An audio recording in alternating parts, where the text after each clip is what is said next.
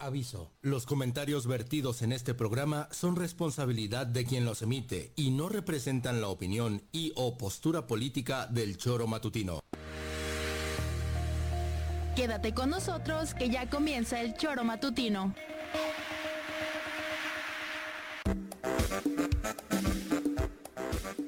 Porque somos quienes alegramos tus mañanas. Interactúa con nosotros y búscanos en nuestras redes sociales como El Choro Matutino. Sintonízanos desde nuestra página web www.elchoromatutino.com y llámanos a cabina al 777-311-6050. De lunes a viernes, de 7 a 9 de la mañana, por Radio Desafío y también por Irradia FM 103.7. Somos la mejor revista informativa del país. Somos... Son las 7 de la mañana, hora del choro matutino. Juanjo, no son horas de llegar y menos en ese estado. Piri, mi reina linda, esos visitos. A ver a qué horas, mamita. ¿Y tú qué me estás viendo, gordito? Preséntalas. Chale.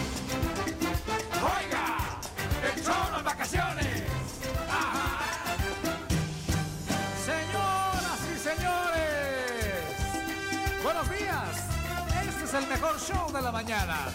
Desde Cuernavaca para todo el mundo, la mejor revista informativa del centro del país. Este es el Choro Matutino. Bienvenidos. El Choro Matutino. Bienvenidos al Choro. El Choro Matutino.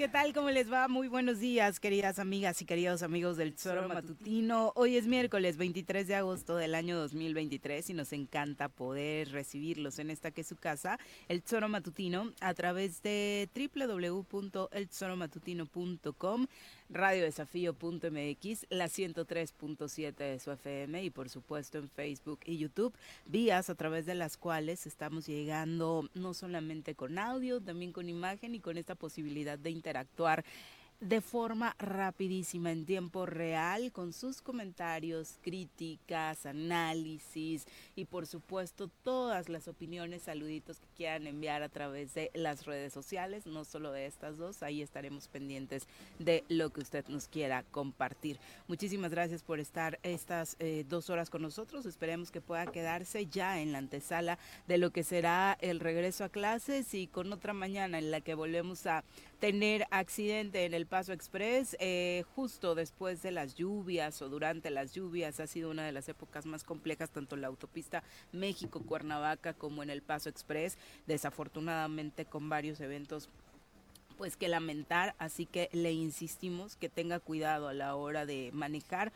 Hoy en carriles centrales también del Paso Express hay un accidente, así que tome sus precauciones para que esta mañana pues usted no vaya a ser víctima. Esto es eh, dirección Ciudad de México, pasando la zona de la veranda, eh, por ahí puede tener eh, cuidado a la hora de pues tratar de evitar el, el tránsito que se está generando por esta mm, situación y por supuesto en el resto de su trayecto manejar con mucho cuidado. Señora Rece, ¿cómo le va? Buenos días. ¿Qué pasó, señorita Arias? Buenos días.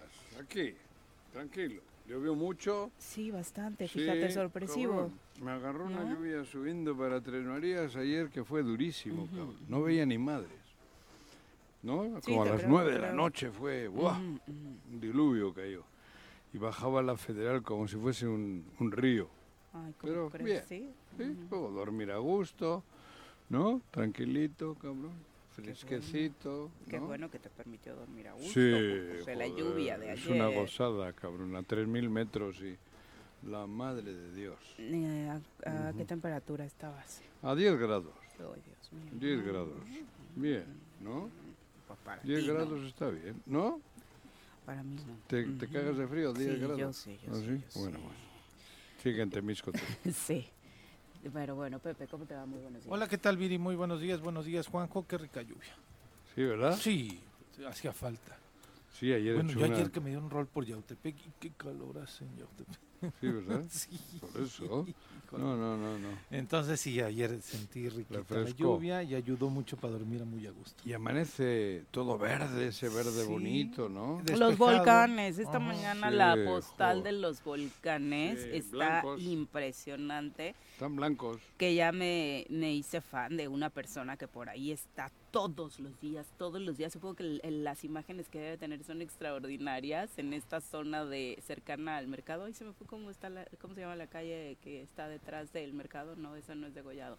Eh, eh, la, la que sube de la Fray Luca, Zarco, ¿verdad? Zarco. Eh, todas las mañanas está una persona ahí levantando tomas de los volcanes que se ve espectacular en ese en esa ventanilla que se queda justo al mercado Adolfo López Mateos, ¿no? La verdad es que debe tener de tomas espectaculares. Pero bueno, vamos a saludar a quien hoy nos acompaña en comentarios. Vean los volcanes hoy.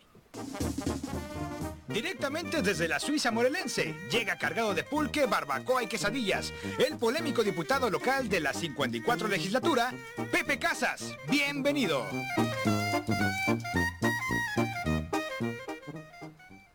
¿Cómo te va, Pepe? Muy buenos días. Que Bienvenido. Pepe, Juanjo, contento de estar aquí con ustedes otra vez en los micrófonos de este gran programa y también compartirte precisamente, sí me di unos minutitos, bueno, no unos minutitos, un, un minuto de orillarme en la carretera, venía de, bueno, de Tres Marías. Sí, sí. ¿Hiciste Qué foto? hermoso. ¿Verdad? Sí, pero fíjate que No, no, no, da, de este, la luz no me ayudó mucho porque como sale el sol, te queda de frente, pero la verdad... No, es que a veces este, uno cree que mira hace cosas muy artísticas. Ah, que no, pero sí te quedó bonita, bien. Ahorita la, la, la Te publicamos. quedó Sí, muy bien. De súper verdad que es un Te regalo. deberías de la- dedicar a la foto en lugar de andar acá.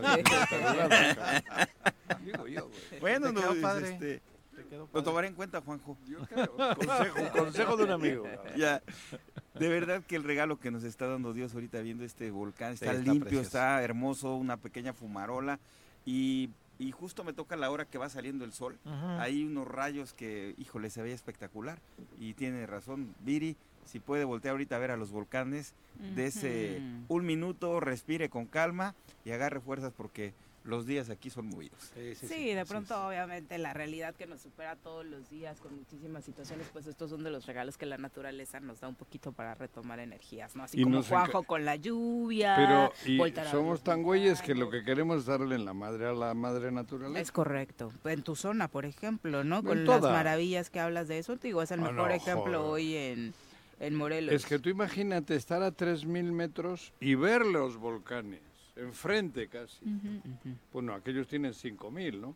5.000 y pico metros, pero es una gozada. claro. Sí. Y lo que Es- dice Juanjo, la lluvia, ¿no? Esa, esa despertar con Sí, el bosque. ese fresco, este, ese- fresco, lleno ver- de ozono, lleno de Ese oxígeno. ozono, sí. No, hombre, una, y y, el luego verde- volteas y ves los volcanes. ese verde del pasto que cambia todo, cabrón, y las hojas. Mm. Y Juanjo montando a caballo. No, eso los domingos, güey. Hoy no, Ho- hoy no monto. Hoy no monto. Es una vez al... ¿Qué? Los dominguitos. Ah, ajá, los sí. ¿Los Semana. domingos montas Mo- nada más? A caballo. Ah, ok. A caballo los domingos. Pero bueno, Oye, ya- del accidente es un tráiler. Eh, Es un un carrito que se- apachurró sí, un, ¿Ahorita? un auto, Sí. ¿Dónde? En los, el accidente de Pasando a Veranda que acabo de comentar. Ah, en el va, libramiento, Ujú. eso. Nah, pero no, no, no, no importa, síganle haciéndole caso a los que mientras no pongan topes. Pero es tiro por viaje. punto, Sí, o sea, tiro por viaje. Y Lo de se ayer también se el taxi y- que quedó destrozado. Aquí- que algunos decían, ay, es que de esa marca los hacen así. o sea, no importa la marca, para que un auto quede como el taxi de ayer, tiene que ser un golpe durísimo. Claro. E imprudencia. de- Pero de es uno todos u los otro, días. ¿no? ¿Y qué? ¿Cuál es la solución a eso que está tan mal hecho? ¿Cuál es? Topes. ¿Sí está mal hecho, Juanjo, o es una imprudencia de No, la no, gente? no. No, no, está mal hecho, está mal hecho. Es Está mal hecho porque, o sea, no pueden cerrarte o, pro- o que prohíban los trailers por dentro. Tienen que prohibir eso. O prohíben los trailers por, por las partes de dentro donde no puedes salir. ¿En el periférico andan trailers? No, Creo que no, ¿eh? creo que no. Mm, mm. No. Eso es lo A mismo. determinada hora, creo que no. En la noche. En la noche sí pueden tal. pasar. Pero, pero esto, o le pones topes de esos topes y vas a 60 y Pero- a joderse. Pero si no hay trailers, la gente se estampa de todos modos. Bueno, pero la- los Los trailers trailers se te ponen más nervioso. Sí, pero, está- pero la gente se estampa en ¡Topes! la noche, en la madrugada. Pero en mira, Pero en el periférico no hay topes tampoco. se- ¿no? Bueno, no hay topes, pero, Entonces, pero yo- tiene salida en el Yo, sí- yo periférico. siempre sí he preguntado, ¿realmente está mal hecho o es Está mal hecho. imprudencia de Mira, la gente? te voy a comentar bueno, la imprudencia dos. sí, pero para evitar la imprudencia, topes. No, no podrías, Juanjo. ¿Por qué sería no? terrible. No, hombre, pues es que el- la velocidad a la que circulas Pero topes de es esos, de esas 80. bolitas que ponen metálica. Vibradores. No, pero ya con los baches y todo eso, ¿tú quieres que nos quedemos sin patrimonio? Bueno, y yo prefiero quedarme sin patrimonio, cabrón, que Lo no que sin pasa es que es una vialidad que está ¿Qué? hecha, está planeada ¿Para desahogar y, y que Pero cruce la ciudad. Y Sí. la mala ingeniería que hay en ese paso express, que se Es nos que olvidó que era uno de los peaje, compromisos del iban a gobernador, co- ge- este, generar esa Iban a cobrar peaje, por eso lo cerraron. Lo, iban a hacer como el de, el de Lerma, perdón, el que ¿Con va peaje? el- el de la Ciudad de México, que por el centro cobrabas. Por Pero eso. primero iba a ser segundo piso. Decían que iba a ser un segundo piso, ahí. Y después ya hicieron esta Sí, cosa. no cabía el Entonces lo que comentabas, quitaron una parte de los bloques de Siempre de hablamos concreto. del libramiento. Este, pues nada más hay dos puntos. Desde que lo Cuando empezaron a de construir, sí, las muertes que fueron desde de- el de día sur a uno. norte. Donde cierra, terrible. donde no tiene los- salida. Sí, Ese es el problema. ¿Y cómo quitas la no salida? No hay forma. Entonces ponles topes. O te matan, o te matas. ¿Cuántas vidas ya lleva el Por eso. Desde qué- el día uno, yo recuerdo cómo nos tocó narrar en sí ¿Por qué situación. no ponen vibradores de esos de El- tal? Pues, la oye, barra de concreto que te encuentras ya subiendo bajando cuando se, comienza a vivir, ahí de frente. te yo no- estampas también. Por eso.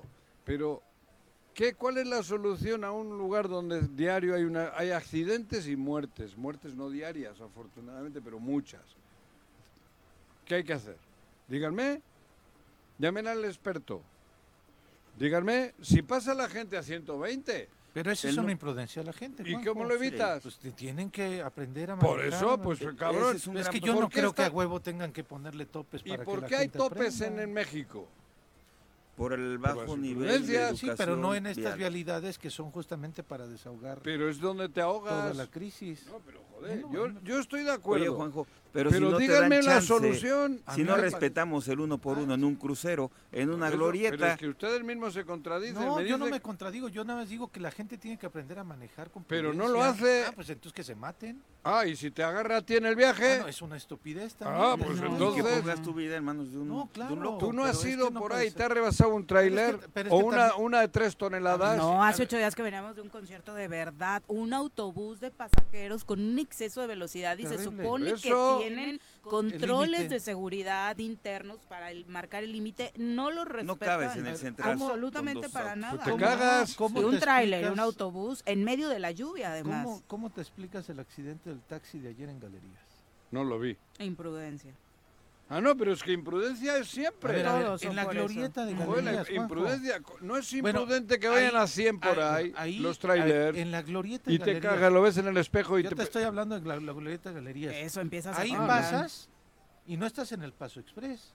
Entonces viene un Ah, tipo no, bueno, imprudente, accidentes por idiotas los va a ver y por mí, y por en el ti. Paso Express, en, en- Bueno, en- bueno, en esta calle, errores. en cualquier calle. Eh, pero pero, Entonces, pero idiotas cuando... hay en el Paso Expreso en cualquier lado. No, no, O sea, no, no, pero el paso decir- expreso está hecho mal. Yo no sé si está hecho mal. Claro, no lo sé. Está hecho mal porque dejan entrar Sí hay vehículos grandes, ¿no? Que hablan y por eso se le han Sí. venido haciendo modificaciones. pero desde no, hay- pueden hacer porque hicieron a desnivel. Sí, claro, ese es el problema. El del centro está más alto que el de los laterales. Y han ido Entonces, tratando de emparejar en el camino, ¿no? podido, no Recuerdo que los primeros accidentes y muertes que nos tocaron durante Claro. la construcción es, de, ay, es que las obras están mal señaladas, pero cuando ya quede van a evitar esto. Y así fueron surgiendo problemas y problemas y problemas y seguimos teniendo estos temas, ¿no? Tiene- o tienes que poner tránsitos ahí permanentes para que vaya la gente. Nah, Y también, señor y señora, si sabe que Bueno, su ¿qué auto no está en buenas condiciones, no se meta en el carril central. pero entonces, ¿para qué lo quieres? No, pues que vaya por la lateral. Cuando sabes que tu carro te anda fallando, Ah, No te ah, metas al carril sí. central Bueno, si te anda muy- fallando, no te salgas con el carro, cabrón. sí, pero la gente no entiende. Dice, Por no pasa eso- nada. Diosito, ayúdame que, que no se apague el carro. A ver, que me digan una solución para el libramiento de Morel, de Tiene que México, haber una. Uno. A ver, colaboren con sus ideas, ¿Cómo? Para que, para que desciendan las, los accidentes, eh, bueno, para que no, no- las probabilidades sean mínimas, ahora son máximas. ¿Cómo hay que evitar en ese libramiento como está que no haya accidentes? Eh, pero real, no me digan chaquetitas, porque sí, que baje la velocidad. ¿Quién la baja? Si no la baja nadie. Se pasan como locos. Su, su, su Pero tema, si te agarra a ti... Pues no lo tomes. Ah, ah, No tomes eso- el ah, la solución entonces no lo tomes.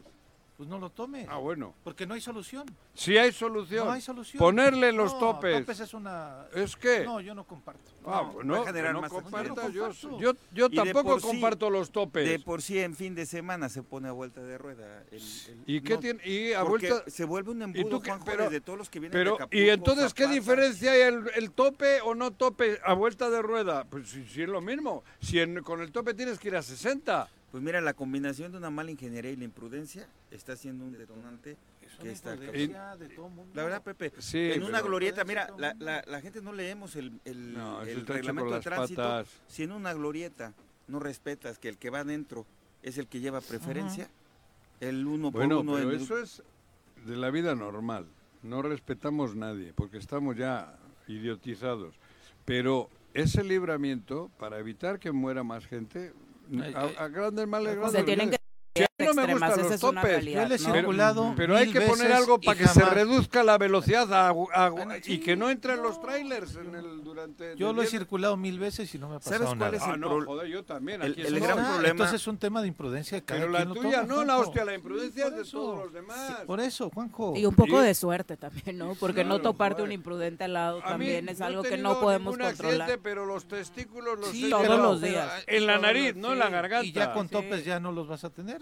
Mucho Ah, menos. Con topes va a haber idiotas No, igual. no, pero Con mucho topes va a menos. haber idiotas igual. Bueno, yo ¿Sabes? digo, mi alternativa, digo, No, topes no, ahí no, jamás. claro que sí. ¿Por qué ¿Sabes no? cuál es la Porque Para mí única- sí, porque es lo mismo ir a 80, 90 que a entonces, 60. entonces cruza la ciudad, no tomes esa no tomes pero esa no, vialidad. pero ah, bueno, pues ¿para qué la hicieron mal? Pues, no, ¿Sabes pero cuál no es la- ¿Para qué la hicieron mal? Entra por la ciudad y no la tomes. Yo lo que no me explico es por qué la hicieron mal y está hecha con las Y patas. con la inversión que significa. Joder. Muchísimo, el doble vírico. Si, no. si no estaría mal hecha, grosería. seguramente hablaríamos. eh, Está mal hecha por todo y entonces para que no se sigan muriendo hay que poner tope. Solamente hay una solución, Juanjo. Y Topes. esa tú la has, la has ¿Cuál? vivido. ¿Cuál? Eh, cuando tú le tocas el bolsillo a la gente, es cuando se frena. No. Tener que meter videocámaras con el tema de velocidad, con multas que de verdad sean Sí. inconmutables. ¿Tú has ido en el doble pero- piso?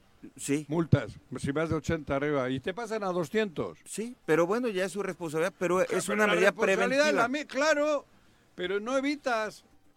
¿Cómo evitas que pase? que- Si que- toda que la gente de verdad le cobras esa Está mal hecho. ¿Y en el doble piso ha habido accidentes? Claro que los hay. ¿Mortales? No, porque hay Pero, salidas. pero ha disminuido, pero hay el- salidas. pero no como aquí en el Aquí Express, no hay salida. El- Aquí el- no hay el- salidas. Claro que tienes en las laterales, te, te puedes ir orillando de vez en cuando. Aquí ninguna. Aquí te pasa, se te descompone un carro y te jodiste. No hay forma. Como si fuera el periférico igual. Pero el periférico es más amplio. Sí, el- es que el central está muy pequeño. Yo no sé si de la, incluso El- la, la norma te- oficial. Sí, para de- a- de aquí ya los- tenemos filas y filas nada más por el accidente de esta mañana. de la ¿no? mañana. O sea, Cierran ya, en dos. sí. Aquí cerraron Aquí dos ya Oye, y uno Si Si imprudente. estado abierto todo, ya te- no estaríamos ya te robó tiempo. Te trastocó el día. ¿No? Un Los imprudente ya accidentes no no son dejó donde está abierto el, el libramiento. Ahí, ahí tienes seis carriles. Los accidentes están, los graves es donde se hace el embudo en dos carriles que querían cobrar. Por eso la hicieron mal, porque querían cobrar. Y no la pueden cobrar ahora. Juanjo, ahí está el pedo. En ese ¿cuántos- tramo. ¿Cuántas, ¿Eh? ¿Cuántas patrullas te encuentras en España en las autopistas? Ni una. La gente respeta porque ahí sí le llega a su casa la multa y, y son multas de 2, 3 mil pesos, digo, la conversión. Y respeta a la gente y nadie se pasa del nivel que marca la carretera. Bueno, también hay burros. También hay burros, pero no. Pero, pero bueno, las multas altas sí, pero la Guardia Civil allí te ponía unas madrizas. Antes había controles por todos los lados. La gente, no creas que los finlandeses, los finlandeses eran más eh, rudos que ninguno, ¿eh? Más Los- bárbaros. Los vikingos, más cabrón. bárbaros. Y hoy son de los más cultos y los más humanizados. Bueno, cuesta trabajo. ¿no? Cuesta trabajo. La educación cuesta trabajo. Claro. Generar una- es un trabajo integral. Eso te digo. Por eso te digo también. ¿no? Sí, pero ¿cómo empiezas? Con topes no. Hay Cinco kilómetros, que, joder, pero con topes no, pero ¿cómo quitas, Es cómo evitas topes- las muertes? es que hay topes ¿Por en qué la no se ciudad. han evitado las muertes? ¿Por qué no se ha topes logrado en la ciudad y hay estúpidos manejando. Oye, pero, pero los yo no- estúpidos pero- lo evitas si les sí, pones pero te voy a dar el topes. Hay estúpidos en la ciudad. Oye, Juanjo. te voy a dar el Hay estúpidos significado en la ciudad. ¿De qué? El significado de un tope en Sí. Cuernavaca. Un tope en Cuernavaca significa acelérale más para que no pase. Claro. O sea, es increíble que esté el tope. No. Vas a Pones pasar el amarillo. y le hace, es más, Pones el amarillo en se el friegue mi semáforo auto. y aceleras. que se friegue mi auto, pero tú no pasas, te gano. Y pasan el tope, échola duro, con tal de no darte el paso. Es increíble esa, esa actitud de la El gente. amarillo en el semáforo, Pepe. Aceleras para pasar. No, va- no disminuye la velocidad para Pues que es un ya- tema también de cultura, de- Juan. Claro. No, ya existe la cultura eso vial ya en lo tengo país. claro, por eso están los topes.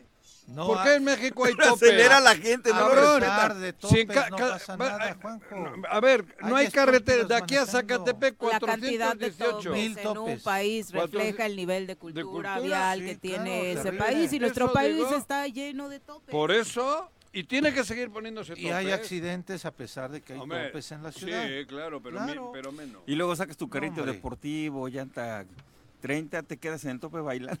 Bueno. ¿Te ha pasado? No, ¿Te ha no, pasado? el negocio. No, no, hay topes que no están bien hechos, pero hay topes que se pueden ir haciendo que suavecitos, que tienes que bajar a huevo la velocidad. Bueno, pero nada.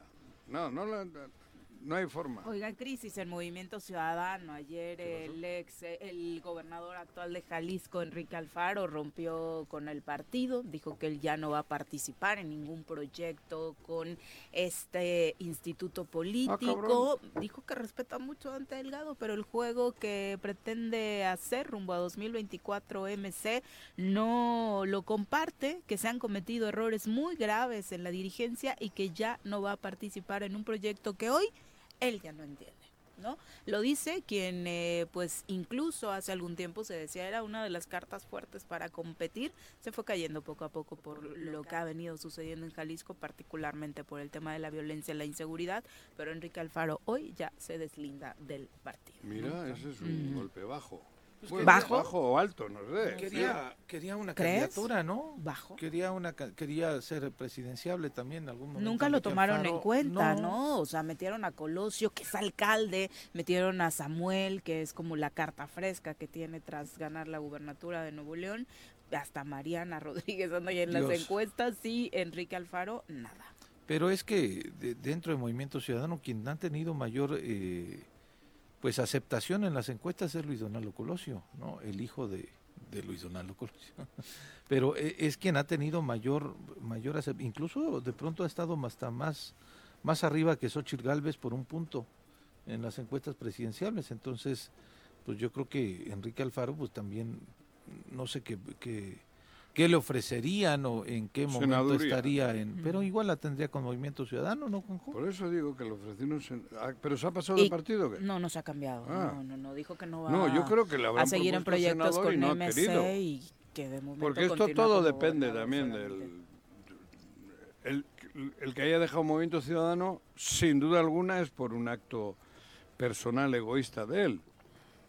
Por una proyección política que ya no le convenía en este momento, claro, que sintió hombre. que era poco la propuesta Es- del partido. Yo digo, si le hubiesen dicho que tú eres Juan Camaney y que tú vas al frente porque Movimiento Ciudadano sin ti no somos nada, y si quieres la presidencia, ser candidato, te la dejamos porque eres chingón y tal, no se va.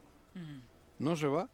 Ahora se ha ido porque le han dicho, oye, mira, güey, hazte un ladito porque en estos seis años nos has metido en más pedos que la chingada y ahora hazte un ladito, vete de senador y ahí te, te, te- te ubicamos en el Senado y, y el, pues, el ego, el ego no le ha dejado.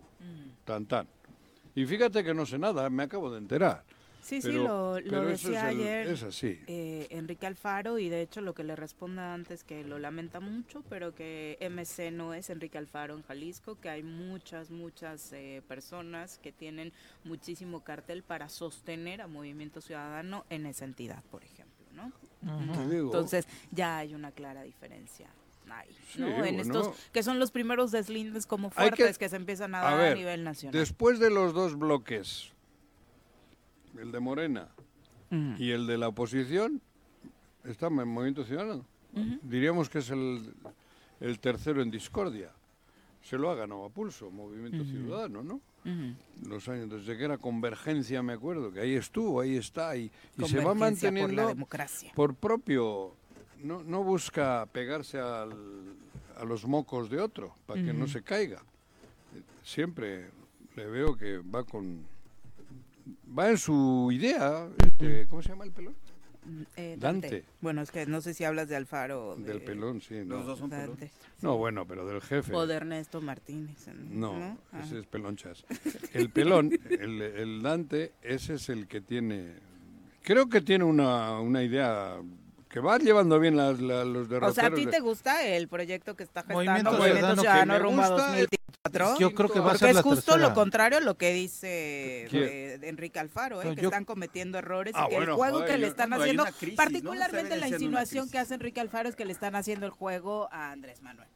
A mí me parece que, el, que, Claro, que Movimiento Ciudadano siempre. se va a consolidar como la tercera fuerza política a Pues nivel nacional. Eso digo, la Movimiento tercera. Va Ciudadano Movimiento es Ciudadano como a eso. No, va a tercera fuerza política. Eso ¿eh? dijo, eso digo. O sea, a mí me parece que va a superar al PRI, va a superar al PRD, va a superar a todo mundo, sí. menos al PAN quizá. El PAN va a seguir No, no, manteniendo es- una segunda es- fuerza estoy- política. izquierda, va a estar por encima El del PT, va a estar por encima de... Y le ha funcionado la estrategia de ir solo. Claro. Agarrar candidatos que son bateados, que principalmente le quita votos a Morena, no le quita votos a, a- a los demás. Por eso, Y- ¿en y qué le ayuda Andrés Manuel? Por eso di- discrepo. ¿En qué le ayuda Andrés Manuel?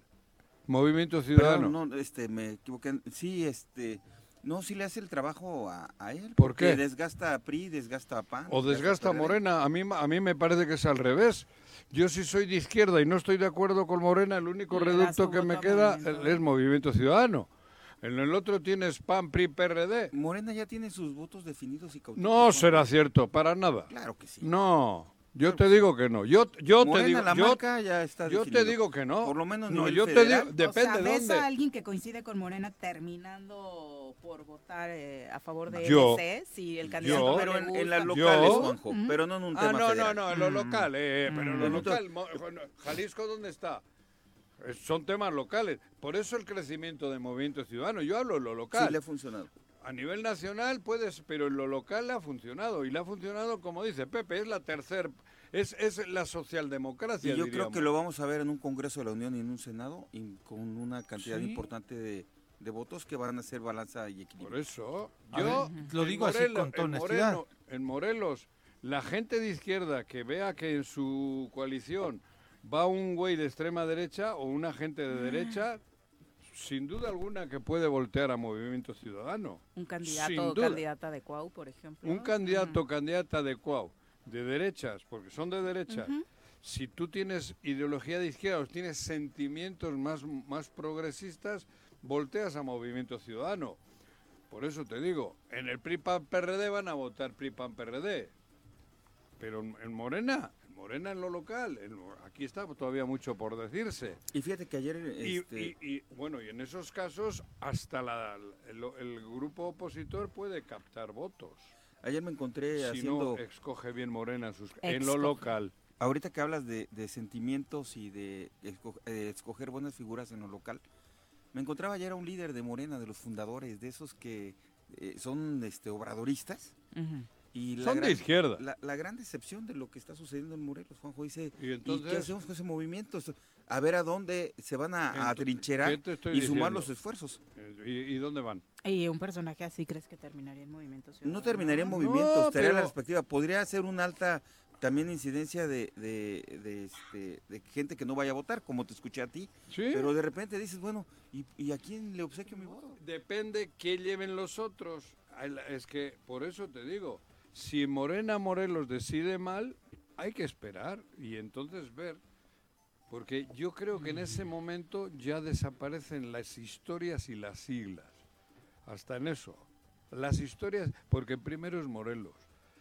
Yo, si en el PRI PAN PRD llevan las personas que yo considero que pueden hacerle bien a Morelos, me olvidaría de PRI PAN PRD con su historial, que no comparto, pero votaría por esas gentes. Sí. De ese nivel hablo. Yo ya sé que PRI, cabrón, es antagónico con lo que, bueno, o con la historia de Morelos. Se de- vuelve de- recaudador de un voto de castigo, Juan. Bueno, yo lo que quiero es un voto de salvación, de- no de castigo. No, no, yo, yo de castigos no hablo. Yo quiero que Morelos tenga futuro y tengo que buscar a las personas que más me, me, me, me orienten a eso. ¿Castigo? A mí castigo. No, a mí puede poner el que quiera, cabrón. ¿Castigo? ¿Más castigo? ¿Quién Oye, quiere más castigo y- que el que con- tenemos? Y con la decisión de Zoé Robledo de no participar para la gobernatura de Chiapas, que se empiezan a ver elementos nuevos que no creíamos que fueran a suceder, eso debe ponerme nerviosos a aquí en Morelos, ¿eh? De ¿Por cómo qué? se están dando no las sé qué decisiones. pasó el Cho- Choe Robledo. ¿Qué le pasó? Zoe Robledo dijo que no va a participar por la gubernatura de Chiapas, como Ajá. se esperaba, que dejara el Instituto Mexicano del Seguro Social y su dirección para irse a buscar este, esta gubernatura. No se sabe quién va, Ah. pero de momento él se hombre. baja, ¿no? Eh, Ah, no hay mujer ahí. eran tres hombres los Ante una negociación principales. del verde, ¿no? Es un hombre, es un hombre el que va. Habían Entonces, dicho que ya estaban iba a cambiar un poquito las cuestiones de género, ¿no? Pero no creo, ¿eh? me parece que es un hombre. Yo lo que veo es que el presidente con, con esta estrategia que tiene está cumpliendo, el- la presidencia sabe que la va a ganar Morena y está comenzando a arma- armar un Congreso de la Unión, senadores y cumpliendo compromisos con sus aliados para ir construyendo un Congreso federal. Andrés Manuel lo que le interesa es el Congreso y el Senado. En el Y es lo que sí. 2024. Y ahí podría Digo, entrar Morelos y en un gente de. Morena, a los auténticos les interesa. Porque si quieren consolidar la 4T, necesitan más cosas. Y esas solo se logran, no las consigue solo con tener el presidente, porque ni él ha podido. Necesita tener las mayorías absolutas en el Congreso y en el Senado. Por eso te digo, si la caga en Morelos poniendo, pues puede que no tenga todos los... ¿Y qué tal si, si Morelos se va como una parte de una negociación y le cumple al PT, uno de sus aliados? No, pues sí. ¿no? Entonces, este, muy nerviosos los que quieren aspirar y ahorita no hay seguro nada para nadie, así es de que síganle trabajando, pero todavía no hay un escenario que pudiéramos decir Definido. definido. No, Ya ¿no? falta menos, Bien poquito, sí, bien poquito. ya falta menos. Y todos están esperando a ver qué ocurre en Morena, ¿no? En relación a... en fun- Depende de eso, es como se En Morelos ¿no? todos están esperando a ver qué Sí, pasa en Morena. a ver allá. Cu- Cuando sepan lo de Morena, unos se pueden envalentonar y otros se pueden achicar. Se puede envalentonar el que cree que puede lograrlo si no van los clásicos de Morena. Ahí se envalentonan y pueden aspirar a la gobernatura personas que hoy todavía están calladitas con la oposición. Y se pueden achicar otros que sí, si, si, si en Morena de Morelos ponen a los que a los que realmente arrastran votos. Mira, Porque 6 de entonces, ¿para qué compito a la gobernatura? Y primer fecha que ya se cumple, y el 6 por- de septiembre, que se haga oficial que Claudia Sheinbaum es la candidata a la presidencia. Ahí se Ay, qué claro, qué claro tienes ese panorama. Va a ganar la encuesta. ¿Ah? Entonces, Va, en sí, va, ahí va. va arriba, va a ganar Claudia. va a ¿También eres. Claudia? ¿Mandé? ¿Tú también eres Claudia? Claro. ¿O no? Yo, Uy, yo no. qué rápido lo dijo. No, yo no. No, no, yo tampoco. Yo ya no. Pues mira, Ay, ni eras Juan José. no, nunca. Ni eras Claudia. No, pero ya yo, ya, no, yo ya dice. no sé qué Ya pensar, no. quise decir. Bueno, No. Bueno, no te 7 quiero ver con esa cara 31. triste. Te vi en el Facebook ahí muy contento con Agustín Alonso en el, en el Siempre estoy estadio. contento yo. El fútbol te apasiona. Si Me está gusta. al lado Agustín, Juanji está feliz. No, Ah, no, ah, no, entonces no, eso no, ya. No, no, este, tampoco, tampoco. A mí, hace que hay romance ahí. No, Este, no, no. Yo, no, yo con el que tengo cariño especial es con el, con el señor Agustín. No dije cuál Agustín, Tú que Con malinterpretas. papá sí, ¿Qué hace mil cuál? años. Uh, desde que comencé en estas eh, historias, con él tuve buena química. Ujú. Digo, casi no hablamos, ¿no? Porque no hace falta hablar mucho, ya nos conocemos. Con él sí tengo, cada vez que lo veo me alegra, ¿no? Y con el hijo, pues bien, bueno. También un apasionado al fútbol. Sí, Agustín todos. Alonso, papá. Todos, sí. Lo jugó además. Sí, jugó y bien, dice. Ajá. Yo no lo vi, pero jugaba bien al fútbol. Agustín el hijo no, ¿eh? Mal tronco, no, sí. es un pinche tronco. Creo que juega mejor Gerardo. Y sí, Gerardo. Ajá. Me han dicho que sí, que Sí, Gerardo, Gerardo juega. mejor. Pero Eh. es aguerrido. Eh, Agustín es aguerrido. en el fútbol. En el fútbol. En todo. Agustín. Alonso, ¿qué? Gutiérrez. Gutiérrez es el hijo, ¿no? Ajá. Es que yo entre Mendoza y Gutiérrez me hago pelotas, Mendoza, güey. Cabrón. Bueno, pero eso. Bueno. ¿qué querías saber más? Son las 7 con no, te vi muy contento, digo, para cambiarle del tema, porque No, Morena te entristece. No, cabrón. a mí no me entristece, a mí me entristece Morelos, no Morena. Cuidado. No, el Morena es su pedo. A mí me entristece Morena y Morelos no me entristece. A mí sí. ¿Cómo está hoy? Sí. Ah, bueno, como está, sí, pero Ah, Morelos eso. es mi pasión, entonces no me entristece. No, Morena me... no, ¿cómo, cómo está hoy? Sí. A mí Morena no me entristece, Morena es su pedo. Pero ver al, al- al Moren- a Morelos como está, A mí me entristece. entristece Morena por quien está al frente. en fin. Ah, no. Por los militantes, Eso, por quienes pero- lo fundaron, por quienes marcharon con el por Pero yo no he sido ahí. de esos. Eh, por eso comenté, Pepe, la persona que me encontré ayer, porque el profe, me voy a reservar el nombre, este, es de los fundadores, es de la gente que, que andaba ahí juntando las firmas para las asambleas que Morena se convirtiera en partido y, y como él y muchos, pues quedaron fuera. Y de ahora las- veo a la gente que está en. Morena y no los vi aquí en la junta local del IFE, en el plantón que hicimos en el 2006. Yo ahora veo en Morena incluso candidatos, ya incluso quienes son con un cargo público y nunca los vi marchando conmigo hacia la Ciudad de México, partiendo desde aquí hacia la Ciudad de México, caminando en toda la autopista. A esos nunca los vi. A un chorro, ¿eh, Pepe? Un chorro que ganaron incluso hace tres años. A esos nunca los vi. Nunca los vi acompañando a Manuel López Obrador en el plantón de reforma. Nunca los vi. Pero se sienten morenistas y se sienten pejistas y se sienten no sé qué. No los he visto. No, Por ya, eso- no, ahorita ya todos. Son hipócritas. Muchísimos que viene están en Morena Delgado son hipócritas y se dicen con el peje y estamos pueblo. con el ¿Y peje. Delgado de dónde viene? Hipócritas. También del PRI. Por eso. Siete Pero muy 34. reciente. Sí, claro. Nos vamos muy- a una muy- pausa. muy reciente. Desafortunadamente, otro accidente antes de llegar al primero que le habíamos comentado en el Paso Express. Ahora ¿Dos? es una carambola a la altura de Flores Magón. Eh, ya el tráfico está increíble en la zona. Mejor evítenlo en el Paso Ah. Express. Ahora a la altura de Ándale. Flores Magón. Y ah, dentro de 20 minutos otro. Ya me Siete estás con convenciendo con los 35. topes, Juan. Volvemos. Co- co- Convéncete, Pepe. Bueno, ¿quién habla? El choro matutino, buenos días. Contáctanos, dinos tus comentarios, opiniones, saludos o el choro que nos quieras echar. Márcanos a cabina 311 6050.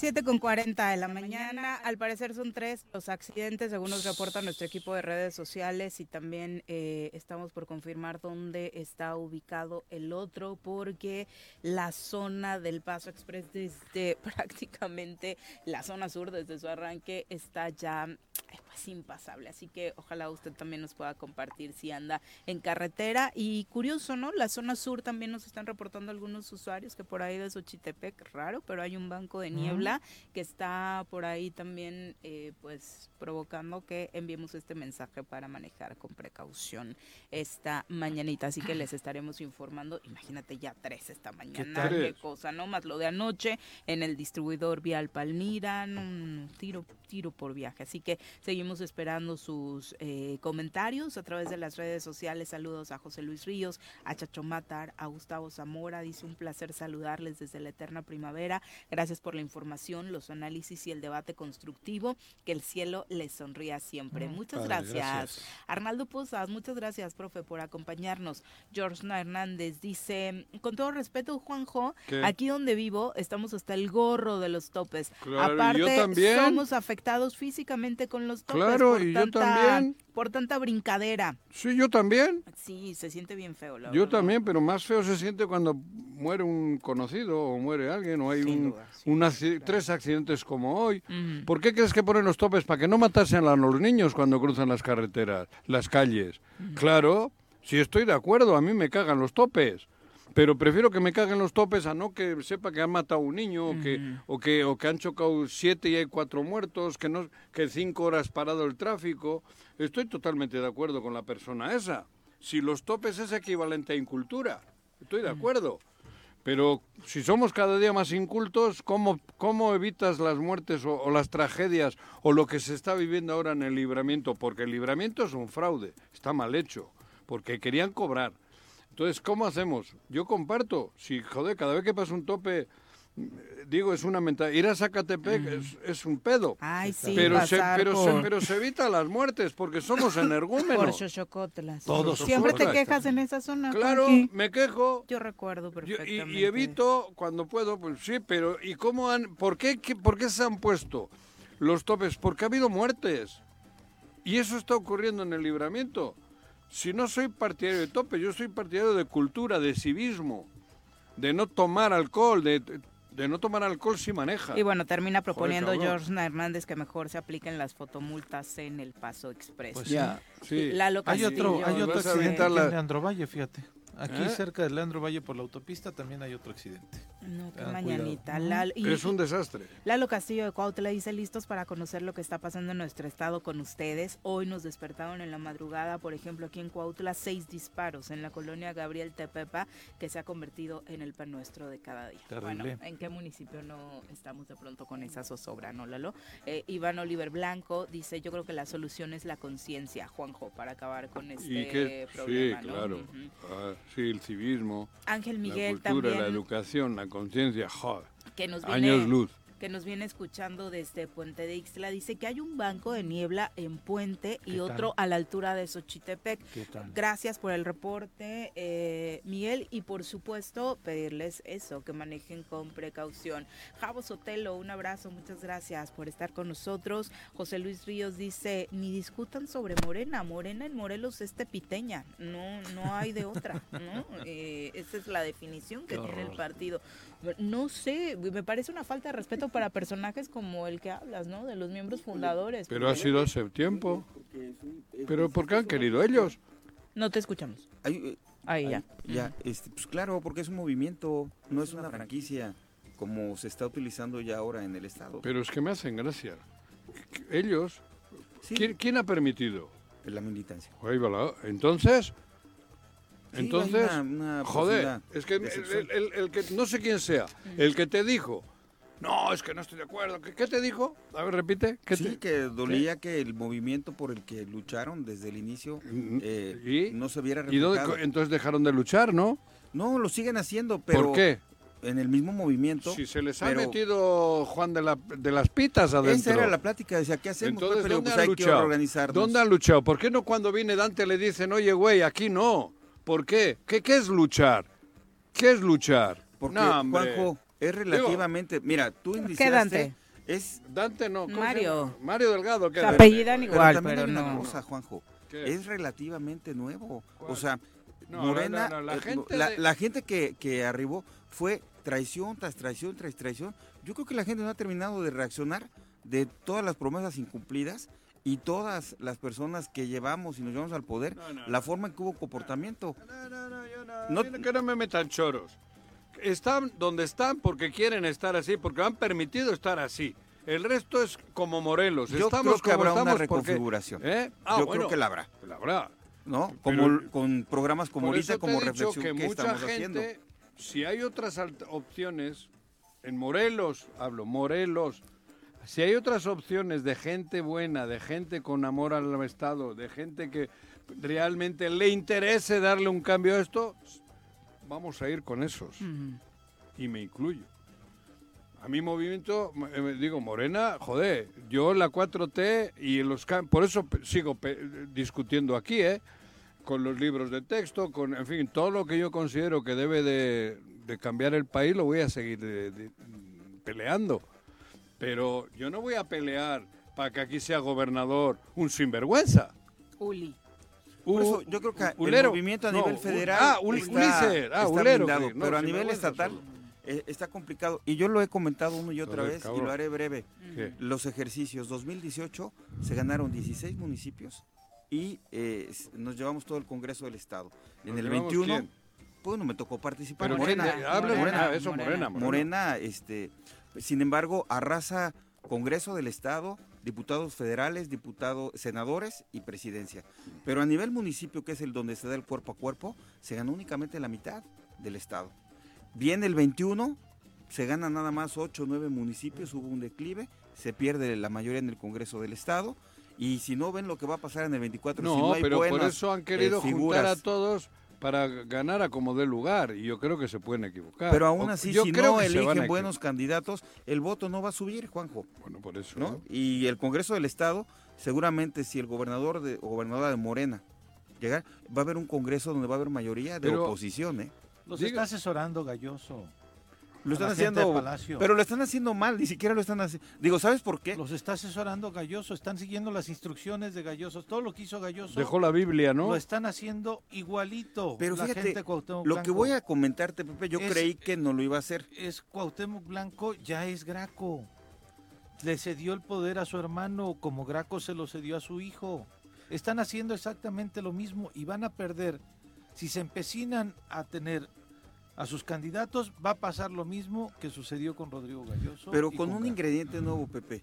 Fíjate que curiosamente Galloso eh, se apoderó del PRD bajo la legalidad de como el pa- el- las leyes se lo permitían. En este caso, no pudieron, violentaron la ley y tuvieron que venir de México con una argucia jurídica a darle un documento donde lo acreditara como delegada en funciones de presidente. O sea, e- el- el- la descomposición es mayor Sí. que lo que hizo. Entonces, los resultados no van a ser buenos, Pepe. Lamentablemente, para, para algunos. Y para Morelos esperemos lo Lamentablemente mejor. para mucha gente o para que ellos, en ¿eh? Morena. Claro, para porque ellos el- no va a ser bueno. Porque el movimiento se va a fracturar. Ahí está. No se ganó Cuernavaca. Que es la mayor cantidad de votos. Pero bueno, veamos. Jarquín dice, buenos días, ¿qué hacer cuando los políticos, los partidos fallan y maltratan nuestros ideales? Así ya no dan ganas de participar. No, al revés. Hay que participar desde la Al ciudadanía, revés. hay que hacer eh, fortalecer su voto, tiene usted que, que ir a votar, eh, castigar, eh, tiene que manifestarse de esa forma y si no, las calles, y si no, participar abiertamente también la ciudadanía. ¿eh? Los espacios en los partidos políticos se los dejamos solamente a algunos porque no participamos nosotros y eso también está Exactamente. de Vicky, hoy más que nunca tenemos que Pero- ir a votar en el 24. pero hoy más sido- que nunca urge. Pero han sido tan vivos, como todo lo que se vive ahora, tan vivos, que han hecho que esta democracia sea, sea De solo... algunos, ¿eh? de algunos. De algunos, de ellos solo. De ellos, o sea, hablar de los políticos es como decir, son los sabios, son la casta que sabe todo. ¿Sí? Digo, porque cabrón, a ver, ¿a qué estás? ¿Cuál? a- a- por eso. ¿Cuál? Pero, pero fíjate. O son los que se reparten el pastel. Claro, ellos, ellos todo, y nosotros solo el día del voto. Nosotros somos tan tontos que solo... no- esto es borregada, esto es... ¿Qué decían ayer? A- a- Adoctrinamiento. Adoctrinamiento. Nos han adoctrinado de tal manera que hablar es que es político. ¿Y? ¿Es político? ¿Y? ¿A mí qué que sea político? Porque con eso se la quita. No, no, es mía, iba un político. Cabrón. Si nos tienen asustados ya. Te juro, parece que decir, ahí va un político, ah, cabrón, y... ¿Te da miedo a ti cuando te dicen algo un político? No, me la, me la sacó. No, Ah. ¿qué va, cabrón? ¿Qué me va a dar miedo, güey? Pero es que hablas Susto, de... pues. Te digo, pero así está, como Vicky Sarkien ha dicho Vicky, ¿no? No, si es al revés. No, Hay yo- que reaccionar, Claro. dejar de ser borregos. Hay que manifestarse, Ma- hay que hacer sentir el poder que tenemos como Es que, ciudadanía. exacto, Es eso. exacto, güey. Ellos, ellos son, joder, es que, ay, cabrón, es que es político. O- Oye, ¿tu otra- papá qué es político? Jódete y baila. ¿Y Que la qué, gente qué quiere decir que es político, cabrón? Que son los que mandan. que tenga claridad por una decisión. Fíjate que escucho Los decir, que pueden oye, hacer ¿y lo que cómo va tu quieran". municipio? Claro, No, hay políticos buenos. Hay que echarle ganas para que el otro, ojalá el otro salga bueno. Pues si no es rifa, si no es cuestión Pero de es por suerte. Es cuestión que elijas a una persona adecuada, que no improvise. Por eso, y luego te entran... te llega el que tenemos, cabrón, por- porque así, imagínate. ¿no? Eh, ay, Que es- ese es político ya, ¿eh? Ah, al que decía que no era político. El que decía que no, ese ciudadano, es otro. yo vengo desde abajo. Ese es peor. No se vale. Ese es peli... Bueno, su hermano. está ¿Tú qué has dicho? ¿Que está Galloso? Está aquí Galloso es, me parece que es su ¿Lo asesor, están haciendo lo mismo. No me jodas. Sí, están haciendo Ulises- lo mismo. Ulises Ulises, Galloso. Ulises ¿Y cuál fue el resultado? Pues se perdió la perdió la gobernatura. Sí, pero el que perdió es. Morelos. No, no, no. Aquí está perdiendo Hablo del Morelos. partido del, del movimiento de, de Galloso y El PRD. Pero, el pero- PRD. lo que pero al final. ¿quién pierde? Porque con Perdió esas jaladas, mira quién está de gobernador. Y al final, ¿quién paga las consecuencias de los gallosos y de los Ulises? Morelos. Porque no sabemos si Rodrigo realmente perdió, ¿no? ¿Qué va a perder? No, No, hombre. o sea, No, hoy se- si te ay, le dimos una yo, lección, si Rodrigo perdió. yo. No, no me lo ¿Qué va a imagino hoy deprimido, sé, No, ni en una esquina si poniendo la mano, vive y cómo ¿no? vive, Mm. te cagas. Sí. Por O eso. sea, y ¿Y, qué es crees? igual. Que con lo que se están que lo que, con lo que están Exacto, ahorrando porque de pronto es Ulises como la esperanza que queda, le- les, vamos a dar una lección el día de la elección. ¿Qué acabo de decir? ¿No? Paga Morelos. Paga. Morelos. Tú sabes el dinero que te- Ulises, yo conozco a la familia. Realmente sí vienen de abajo. Pero ahora tienen un globo que ya están arriba. Muy arriba. Muy arriba. Méritos ninguno, pero ahí están ahí arriba. Y ya tienen para tres generaciones. Gracias a la mina que es... No les dejamos a los canadienses instalarse en Temisco, cabrón, porque se van a llevar la lana a Canadá. Oye, no, ¿Y ¿sabes a estos? dónde? ¿Y estos, Complejo hotelero en Brasil, maestro. ¿Quién? Pues desde aquí, Ah, no. Morelos. Pero, Hoteles ¿tú en crees que Brasil, Rodrigo maestro. Galloso está de albañil? Claro ¿Crees que, no. está trabajando en la obra o en el mercado pelando chiles? ¿No tiene una tienda de barrotes? Con Rosas Rico. Con Rosa Rico. Ay. Cabrón. Así se llama Emilio. Sí, Saludos. sí, saludos Emilio, ¿Por siempre. qué? Porque, porque se hacen con una riqueza y Ulises ya la tiene. Aunque me digan que no. Y, a- y todos lo ven ya. Fíjate. A Ulises es. Ay, ahí viene Ulises. El nuevo Tlatuani. Ahí viene Ulises. Puta madre. ¿En serio? Así, así veían a Galloso. Así veían a Galloso. Sí, así veían a Galloso. Y llega y dices, Ulises, cabrón, si este güey hace seis años era un eh, era un mequetrefe como yo. Y ahora ya es, Uli- ahí viene Ulises. Mira, mira, ese es Ulises. O sea, ya lo tratan como conde, como duque, como, como la hostia, como el copón. Y es, es el mismo hace seis años, únicamente que ahora tiene dinero. Pero es por afecto, ¿no? Él dice que todo Pero el mundo también- lo Así todo- ¿no? todo todo, quiere. todo el mundo le afecta, Así que claro. lo saludan en las Sí, calles. sí. Así. Le saludan les A él, Agustín. No fue en Coyoacán cuando Presume de estaba en la delegación querido. el que armó el Sí, boicot contra Claudia Sí, Sheinbaum. Claudia. Él mismo. ¿Eh? No, Ulises fue el que hizo el boicot. Bueno, fue de los que participó en Coyoacán. Ver, Ahí está grabado. Contra ver, el, el, el por mitin de. Claudia Bueno, es Sheinbaum. más, ¿dónde estaba ¿En qué han hecho En el la dinero? jurídica En el. PRD, ¿no? Eh, Sí, Como. Ulises. ¿Con qué movilizan las masas? ¿Con como- qué mueven? Galloso, digo. ¿Con qué dinero? Si es de abajo, si son de abajo. ¿Con qué dinero mueven todo lo que mueven ahora? A la borregada, a nosotros. Pues con el presupuesto del gobierno. Con dinero. ¿Y quién la tiene? Ellos. Y ellos, el día 20, el 2 de julio del 24, cuando, cuando sean las elecciones, pierden como Rodrigo y tan tan. Se van cagados de dinero, cargados de dinero. Pero es que lo digo yo porque lo sé y todos lo sabemos. Y todos lo permitimos. Porque se van, ellos ya tienen resuelta su vida y tres generaciones. Por Te eso digo a ti, urgencia, Pepe. entonces, Juanjo, Tú todavía de tienes quitar que a Uriel, pensa- porque él iba a estar dos años más. ¿Qué? Terminaba Cuauhtémoc su periodo y Uriel continuaba como fiscal dos años más. Y no pasa nada. No va a pasar, no pasa nunca nada. Agarran a los más, a, a Patti, ¿cómo se llama la, la de obras? Izquierdo. A Patti Izquierdo, ahí la tienen jodida, le agarran al otro, al otro. A, a No Toto. sé, Topilzin lo cayeron. No, no, hay quienes han hecho negocios. Pero, por eso te digo, pero los capos, los auténticos capos, como marqueses viven hoy. Sí, y ahí van Y por la Ulises vida. va a vivir como marqués y Cristian Carmona como, como conde y el otro como duque, cargados de dinero. Pero nosotros lo hemos aceptado porque son... pol- ¿Qué son? Es que es político. Es el líder. Es el líder, cabrón. Lalo Castillo desde Cuautla dice, la verdad es que el partido Morena en Morelos está podrido en la cabeza, pero el movimiento de Morena no tiene el poder económico y político para movilizar las masas a través de la coacción y compra de votos como lo están haciendo ellos. La anterior dirigencia de Morena nunca organizó ni formó cuadros en los municipios. Esa fue una tarea que No se dejó de hacer. Eh, a es veces me ellos, parece que. Nunca. Dice, a veces me parece No que no es justo lo que dice el paisano Juanjo. No sé en qué sentido sientes Pero además, que no es no nada con, más, no- con los no integrantes de Morena, Lalo. Posiblemente. Pero no lo permitieron. Pero, Uno quería hacer cuadros, no te lo permitían. pero por eso... La dirigencia anterior. Por eso, si no existían. Muchos no sabían ni si había dirigencia. Por eso estoy diciendo. Pues ¿de no había? ¿no? Aquí la culpa... No, estaba el secretario general de funciones del Este, ¿cómo presidente, Gerardo? Albarrán. Albarrán, cabrón. Pero X. Sí, desafortunadamente. Porque sí, por eso...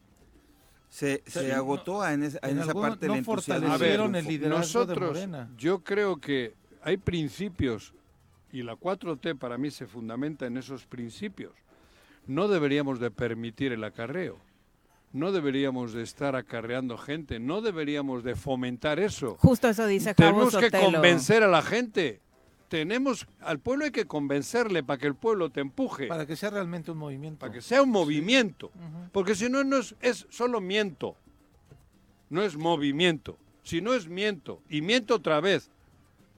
Y es verdad, aunque nos duela, cabrón, no tenemos que aplicar los mismos sistemas que aplicaron durante 70 años y los están aplicando.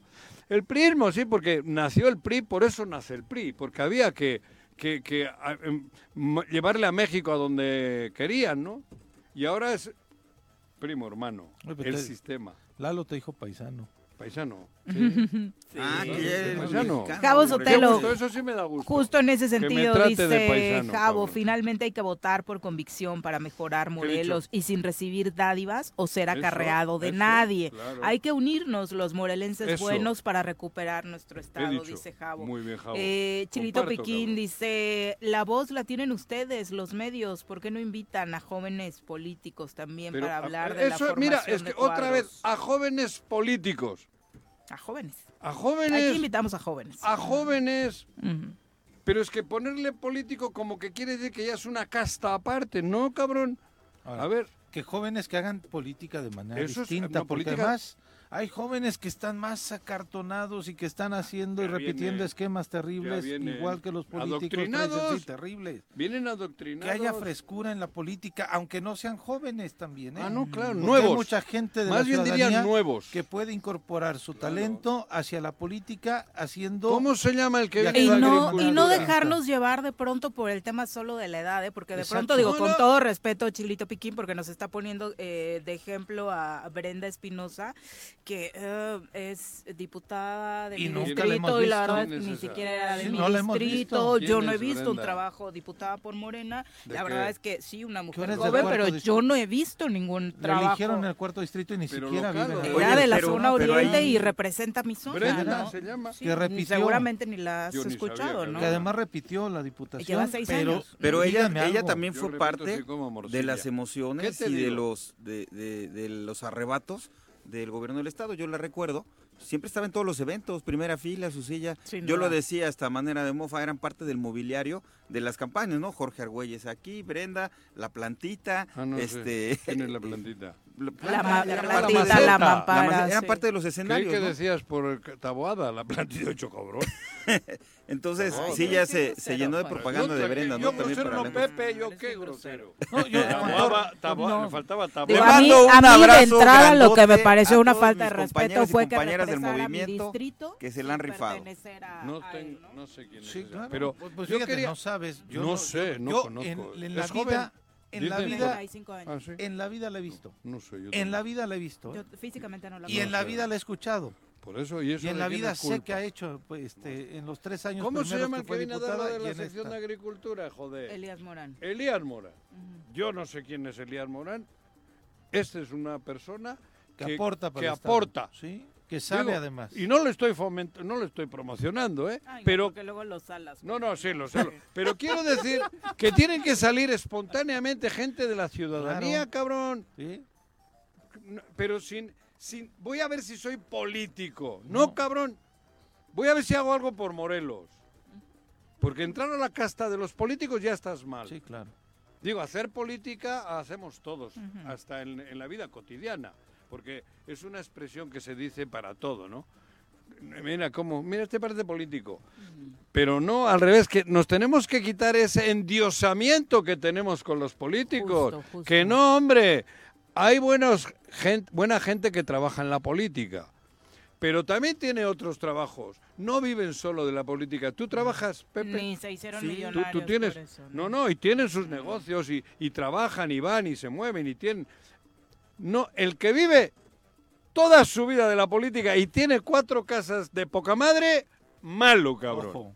Ojo. Sí. Y dinero en Suiza, y viajes allá, y viajes para acá, y que todos lo vemos como, ay, güey.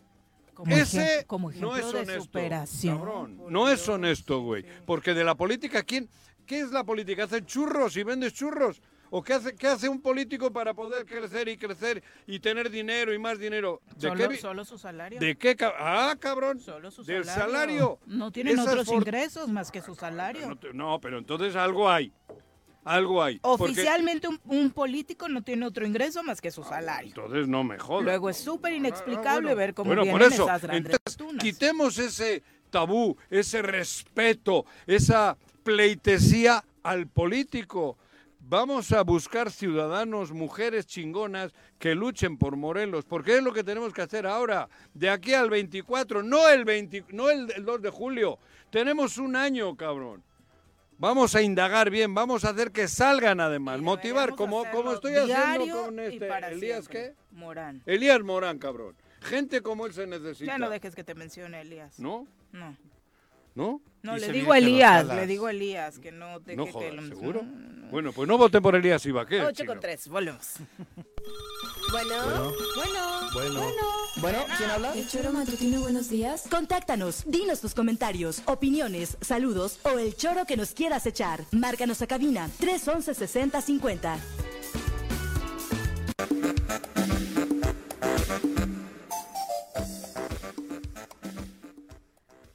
Gracias por continuar con nosotros. Eh, le comentábamos que el fin de semana se realizó en Morelos este foro, El México que queremos, las mujeres. El México que queremos, las mujeres, capítulo Morelos. Se hicieron eh, varios análisis al respecto de la situación que en el país estamos viviendo las mujeres en cuanto a diferentes tipos de violencias y bueno, hubo un pronunciamiento importante sobre lo que particularmente está sucediendo en nuestra entidad. Para platicar un poquito más de ello, nos acompaña a través de la línea telefónica la activista Indira Sandoval, a quien recibimos con muchísimo gusto. Ella estuvo participando precisamente en estos trabajos. Muy buenos días, Indira. Hola, ¿qué tal? ¿Cómo estás, Liz? Saludos a ti, a Juanjo y a ambos Pepes. Me da muchísimo gusto estar con ustedes. Gracias. Gracias. Te saludamos con muchísimo gusto. Eh, cuéntanos qué sucedió en Morelos en este foro.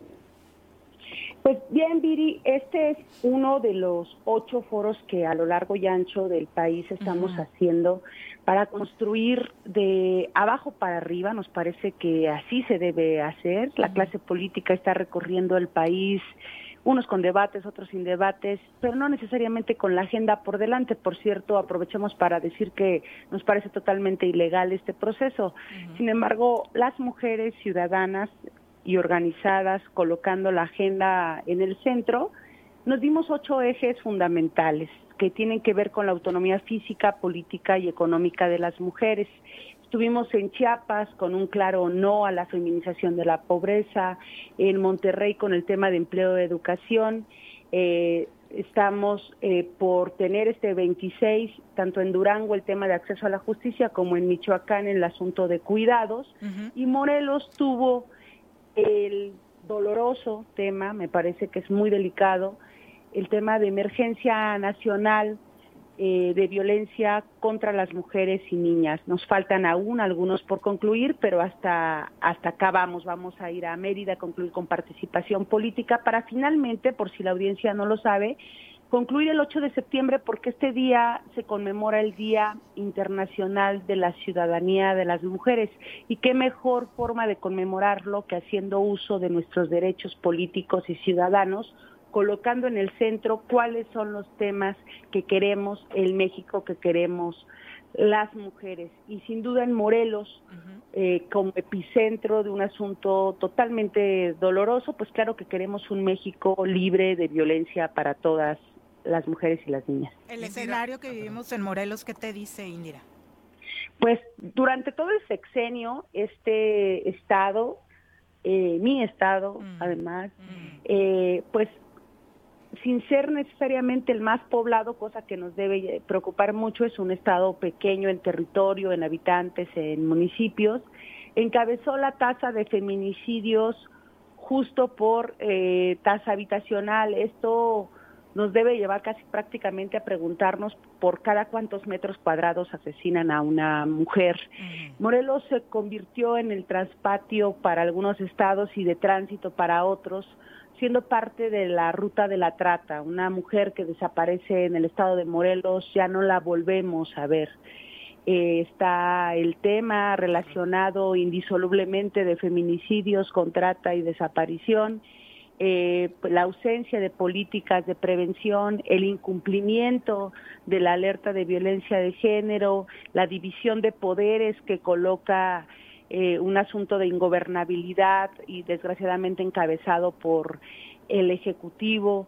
Y nos indigna mucho, porque es un tema nacional, que sea en nombre de los feminicidios y en nombre de las mujeres, donde se pretenda decir que se hará justicia y cero impunidad a las muertes violentas de las mujeres y nos negamos a ser vendetas, nos negamos a ser instrumento de cualquier tipo de venganza política o instrumento alguno que se nos utilice cuando si en realidad le interesáramos a todas las autoridades la vida de las mujeres, no estaríamos en un tema de emergencia, Ana. No, justamente yo quería eh, destacar esto que menciona Indira, 57 feminicidios es lo que lleva contabilizado la sociedad civil aquí en el estado de Morelos y que justamente los derechos políticos o los derechos sociales no se pueden ejercer cuando este, la violencia eh, está imparable en contra de las mujeres aquí en el estado de Morelos.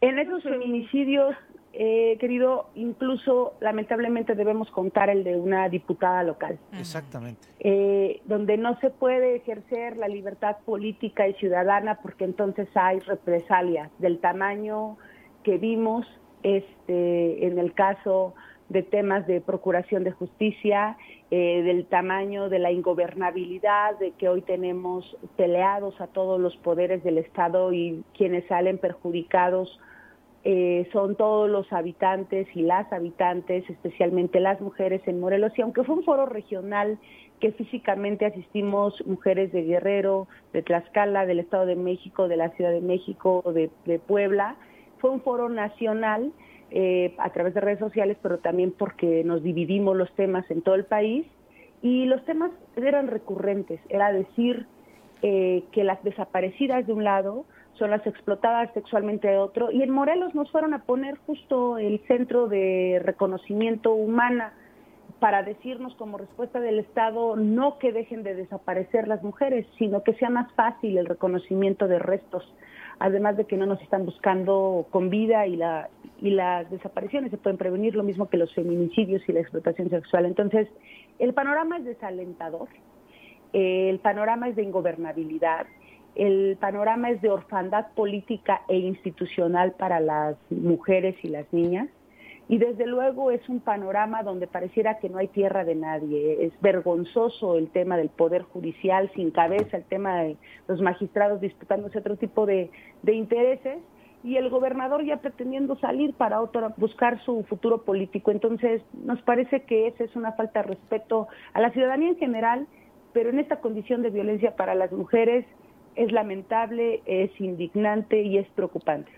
Indira, son ocho foros los que van a estar hablando, eh, reflexionando y teniendo también, me imagino yo, un plan de acción y de, eh, pues también un, pliego petitorio hacia las autoridades. Pero en esta tierra de nadie que comentas, estamos en Morelos, como lo dices tú, en los en escenarios nacionales también pareciera que de pronto hay tierra de nadie en todo el país. Así es, la verdad es que Morelos es el reflejo, pues, este, o deja ver el relieve, una radiografía de lo que está sucediendo en todo el país. Eh, los temas que reflexionamos en el Estado como parte de estos ocho foros, que evidentemente les, les comenté de los que ya llevamos realizados, todavía falta, faltan algunos, van a ser ocho, Morelos fue el tercero. Eh, se llevará a cabo como una agenda legislativa, política y de gobierno, a todas las fuerzas políticas. Quien pretenda gobernar, legislar y administrar este país tendrá que saber que debe hacerlo eh, haciendo eco de las demandas y de las necesidades de las, de las mujeres. Pero lo que reflexionamos en Morelos, por ejemplo, fue que violencia familiar es el segundo delito de mayor impacto en todo el país. Estamos hablando, Viri, Juanjo, eh, querido, queridos Pepes, eh, de 750 carpetas de investigación todos los días, de 8 agresiones sexuales por hora, de 21 mm, eh, feminicidios cada día, de 12 desapariciones de mujeres todos los días. Estamos hablando eh, de que cada violación a los derechos humanos de las mujeres que se convierten en delitos guardan un estatus de impunidad del 98%. Es decir, estamos hablando de una emergencia nacional. Sin duda, y además en Morelos, eh, de pronto la autoridad local, el Ejecutivo Estatal particularmente, ha tratado de vender la idea a nivel nacional de que se lucha por la justicia a favor de las mujeres, la justicia en los feminicidios, tomando, como decías hace un momento, como bandera el caso Ariadna. Eh, el caso Ariadna que hoy lo único que hace es trastocar aún más a Morelos en medio de una disputa política, más que de una disputa a favor de los derechos o de justicia para las mujeres. Justo eso es lo que duele. Me parece que todas las vidas importan. Pedimos justicia para Ariadna como el esclarecimiento de los casos de todas las mujeres asesinadas en el Estado y en el país. En lo que planeábamos el foro, tan solo la semana pasada ocurrieron seis feminicidios, de los cuales solo en Cuautla fueron tres de ellos. Entonces nos parece que aquí el llamado es a la corresponsabilidad de todas las instituciones del Estado. A quien le toca prevenir debe hacerlo porque claramente si existe un feminicidio es porque todo lo demás falló. A quien le toca investigar y quien le toca sancionar tendría que estar haciendo lo propio. Y sociedad civil está dando el ejemplo. Toda la agenda política y ciudadana, perdón, política y legislativa está viniendo de afuera hacia adentro. Ustedes recordarán que tiene pocos días que acabamos de aprobar la, y digo acabamos porque la verdad nos sentimos parte, eh, la reforma constitucional 3 de 3 contra la violencia para evitar que los agresores lleguen al poder y este es vergonzoso que tengamos casos de violencia eh, de quienes están a cargo de las instituciones. Simplemente una de las primeras fuerzas políticas, la primera fuerza política eh, en el estado de Morelos, quien tiene hoy funciones de presidente, está acusado de ser golpeador. Entonces, claro que nos asusta, claro que nos preocupa, claro que nos indigna y vamos a tener que hacer las reuniones necesarias con las autoridades electorales y judiciales para saber cuál va a ser el mecanismo para hacer efectivo lo que hoy ya es un mandato constitucional para que los deudores, agresores y acosadores no lleguen al poder. Aparte de que ayer en Cámara de Diputados ya se aprobó también que la ley de responsabilidades de las y los funcionarios públicos, la ley general, eh, ya coloca y equipara el acoso eh, en el trabajo con el tema de violencia institucional eh, de acuerdo a la Ley General de Acceso de las Mujeres a un libre de violencia. Es decir, avanzamos en lo jurídico, pero nos parece que en lo político sigue habiendo un gran pacto patriarcal que se traduce en impunidad. Hola, te habla Juanjo. Hace rato comentaba yo que solo vivimos de justificaciones, sobre todo la gente que dice que somos de izquierdas, que progresistas, que la madre y media, y nos estamos rascando los testículos o los ovarios. Para mí son ejemplares ustedes. Sin tanta chingadera, están día a día trabajando, luchando, trabajando, luchando, trabajando, desde la trinchera que les, que les toca. Y lo digo de verdad. Si alguien está avanzando, son ustedes, las mujeres, pero están arrancándonos, los, logros los arrancan del sistema. Por eso creo que son ejemplares y por eso los demás deberíamos de ver las cosas como ustedes las están haciendo, luchando todos los días y sin parar y sin excusas.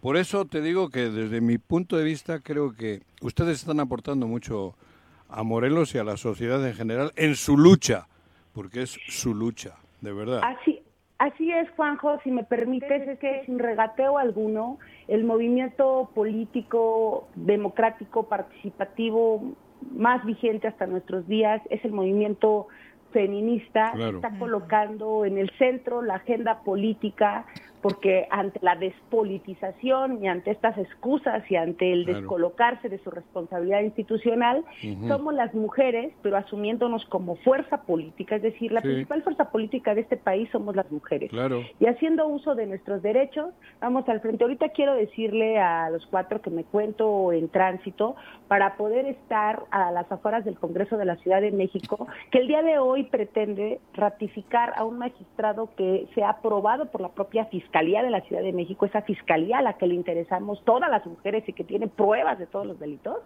Esa fiscalía comprobó eh, que el que hoy pretende ser ratificado como magistrado es el agresor sexual de sus dos hijas menores. Entonces, eh, la ingobernabilidad, la violencia, la impunidad, la falta de acceso a la justicia, la violencia, es un tema del que parece que no se escapa ninguna entidad y ninguna fuerza política.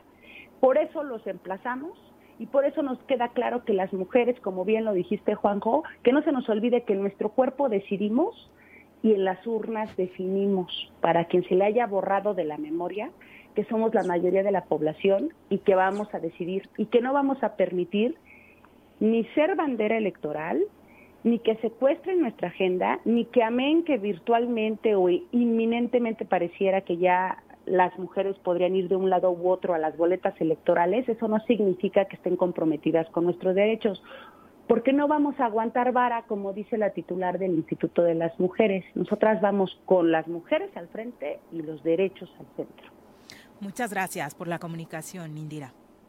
Muchas gracias. Hasta luego. Hasta Adelante. luego. Bye. Y justo, justo sobre este caso del que habla Indira, eh, conocimos en voz de Joali Recendis, la periodista ah, amiga de este espacio, que nos acompañó hace algunos meses eh, para contarnos de su libro. Hablaba de cómo le dio seguimiento al caso de este magistrado pederasta, el magistrado Manuel Cavazos. Justo hoy esta manifestación se va a dar para evitar su nombramiento que incluso suba de rango. ¿Quién lo nombra? Esperamos que no se olvide El- precisamente el- de, Cámara de en la Cámara de Diputados Diputados local. en la Ciudad de México. digo, los políticos. Sí. Bajo el grito la de ningún agresor al poder es precisamente ¿A que que, se trata de impedir precisamente su nombramiento. ¿A que lo nombra? Si quieren darle seguimiento a este caso, insisto, lo ha documentado la compañera Joali Recendis a través de sus ¿A que lo nombra? investigaciones periodísticas. Buah.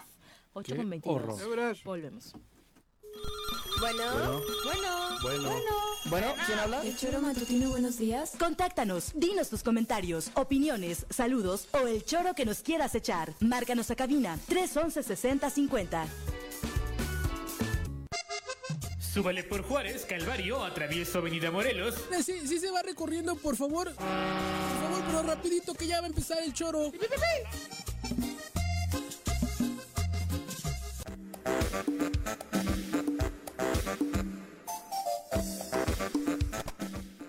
Sobre la cultura vial, el Barto dice, es que es un asunto de la gente, nos hemos vuelto unos gandallas al volante. Aquí, eh, no nos dice dónde, el lugar a donde se mudó, se respetan los límites de seguridad. Las entradas a la glorieta son los pasos peatonales. uno, uno. Pero eso sí, ves una patrulla o varias cada kilómetro y multando de verdad. Pero no sin mordiendo. morder. Eh, eso dice, Ah. multando sin Claro. morder. Y agrégale que se está aplicando la ley. Eso ayuda a aplicar la ley, Claro. es la, la base. Efectivamente. Pablo Hernández, un abrazo, Pablito. Dice, yo en el Paso Express pediría que por amor de Dios quiten el muro No intermedio. se puede. No se puede por los Porque desniveles. es un desnivel de, de hasta dos metros. Eso ya lo platicaron Y los ingenieros, unas que es un partes, asunto pero- No, pero justo donde no se puede, porque la hicieron para cobrar. Hicieron eso, Sí, a era un una tramo. vía de peaje. En Twitter, No quien firma como El Necio Return dice, yo pondría patrullas reductoras de velocidad también Bien. para ir ayudando a, también, que la ¿eh? circulación Pero permanente. mejorar. Sí, claro. Pero tienen que estar permanentes. Como hicieron el domingo en la autopista. Ah, la Guardia la Nacional para reducir la velocidad dos- de los dos motociclistas. patrullas y los, y los motoristas atrás. Sí, claro. Pero ah, eso fue la- la- el domingo Vas a picar pasado. un ojo un día. Te va a picar el ojo. Ay. Es que me, me, me tiene encabronado Pepe hoy. Recientemente. ¿Qué te hizo? maestra, Que no mire, quiere topes, no, ni yo tampoco. maestra. Vea, vea, vea. No me sí, parece ya llegó la maestra Blancanieves a para que ponga orden. Vamos a a saludarla. En un mundo de constante cambio, analizar la calidad de la educación es más importante que nunca. Por eso llega la maestra Blanca Nieves Sánchez a darnos clase en busca de la excelencia académica. Buenos días, maestra. Muy buenos días, con el gusto de estar en la Maestra, familia. Chorera. Y Si en el este- salón él de- está, Si en el salón de clases le tocaba a alguien así. no, como ya Jorge. se viera educado, de manera diferente. Ah, ah, Ah, cabrón. claro, claro que sí. O sea, ¿Me ibas a, a someter? No, sometimiento Entonces, no, ¿cómo es Ay, esto? es la conducción del comportamiento adecuado dadas Y no- las y no- condiciones. Y no tengo el comportamiento adecuado yo. Pues a Me veces no, no, a la, niña estaba bien atenta Sí, haciendo su trabajo con profesionalismo y usted no la deja, se está interfiriendo. Un reglazo en la Sí. mano. Está No, el reglazo no. Quería pelear con el compañero de al lado y paso yo en a pagar las la consecuencias. estaba- Pues la te paras, Pepe, te paras. No, Un no. reglazo, no, ya los reglazos no están permitidos, ya esa parte ya me lo ya. dieron. Pero, bueno, me quedo con eso, de que ya se hubiera ver, educado. Fue en otro- fue otro siglo, ¿no? A mí me dieron dos, dices, tres, los eso, profes, que ¿eh? unos reglados y la chingada. Y mira Y cómo quedó salí. peor. Y mira, Quedó peor. mira cómo quedé. por tanta opresión. Te lo juro. Tanta José Pinedo. ¿O ese era el Don cura? José, ese era, no, No, ese era el maestro, don ¿no? Cecilio era el- Los- ajá. eh, yo a don Cecilio le vi la pistola, Ay, Ah, qué fuerte. te lo juro. Don Cecilio, el Iba cura, armado. tenía la pistola, era franquista. El cura del pueblo estaba armado por si Carmina algún vasco se el le... Y don Carmina. José Pinedo era en Y la José primaria, Pinedo, ¿no? primaria. Era el que te pegaba. el que- los dos. Los dos. Hasta Pero- que renuncié. Pero es un caso palpable de lo que no se debe Así hacer porque no da resultados y aquí lo tenemos presentes. Claro. Vean, La- profesores la, violentadores, agresión, la agresión no es, la- Aquí el ejemplo. es el ejemplo. ser. Muy Me- bien, maestra. la mejor Estoy didáctica la acuerdo, tenemos por eso aquí me pongo de ejemplo en eso. en eso. Pero yo ¿Cómo creo no que se debe de educar a un niño? Y sobre todo si es medio revoltoso. Al revés. No, Yo no, en creo- serio. A ver, yo creo que esa conceptualización de revoltosos hoy es como que Bueno, es- son hiperactivo, imperativos. eso. Y Hay a que veces canalizarlo, hay que canalizarlo. tenía déficit de atención, no maestro. Tenía déficit Pero de también para, dinero, cabrón. a ver, pero también para eso hay literatura y hay forma de cómo tratar a estos niños. A veces es que ¿Cómo? A los niños hiperactivos o con déficit de atención o los niños que tienen comportamientos diferentes al, al contexto en que se encuentran, el profesional de la, de la educación tiene que tener el diagnóstico correspondiente en el momento preciso y, pre- y estamos ahorita en miras de eso. En esta Pero si semana tienes 50 alumnos, está cabrón. Me tocó tener 60, Por eso, Juanjo, pues, en su momento difícil. 60, Es muy pero es, ¿Cómo controlas un grupo así, maestro? pues no es difícil, o sea, no es imposible, depende mucho de tu capacidad, de tu formación Sí, bueno. y de y de qué tanto estés realmente Ahí, ahí atenta, ¿no? atenta. Yo te puedo decir que yo era de los mesos que jamás me sentaban y para pasar lista y todo el tiempo estaba en Al la- pendiente. al pendiente y caminando en el salón y buscando estar en contacto directo con el educando, porque hay niños de manera, son diferentes, ¿ya? y entonces hay que entender, imagínense, los padres de familia muchas veces no pueden tener el control de dos o tres niños, el tener realmente en un salón de clases a 50 o 60 niños que me tocaron en su momento Pero, ese tipo de características. la- la- los estudios dicen que 20, por lo que dicen, es el... el- el- El Eh, ideal. eh, bueno, el ideal, ideal, pero no, estamos digo. estamos en México y en este país el No, no. ideal queda en la teoría, en la parte claro. teórica, en la Pero praxis es otra cosa, todas otra las realidad. maestras o maestros tienen las mismas capacidades. Claro y a lo mejor sí hay Ni una vocación. o uno que puede atender a 60, pero la mayoría no. Pero- no tienen esa posibilidad. Pero se hace y se hace el esfuerzo y jamás Ah, bueno, y, sí, y la calidad ahí es ahí hay una diferencia en la calidad de los resultados que puedas brindar. Es- Estoy de acuerdo Estamos contigo. reclamando desde aquí que la educación pública Debe de estar de calidad. debe ser de calidad. Y está realmente y esto salvaguardado en el tercero constitucional y hay una ley general de educación que yo creo que toda esta polémica que hoy estamos viviendo desde días atrás y que en estos momentos está Sigue. muy álgida y muy recrudecida realmente, fue, yo desde mi punto de vista, fue también la falta de cómo se bajó la información desde el gobierno federal, cómo la no se dieron los tiempos y las formas como plantea la propia ley y que a final de cuentas hoy tenemos esto politizado y que lo complicado es que la educación una vez más esté en los ámbitos políticos y que toda la oposición esté llevándolo a, a los extremos de decirte que esos libros de textos no se tienen que repartir. Y la realidad es que los libros de texto van porque van y están ya ahí en los almacenes. Ya, ya hoy en esa semana que están en el, en el taller de formación continua los maestros, estos desde lunes al viernes, eh, dentro de las orientaciones que trae las indicaciones federales, ¿cuáles son?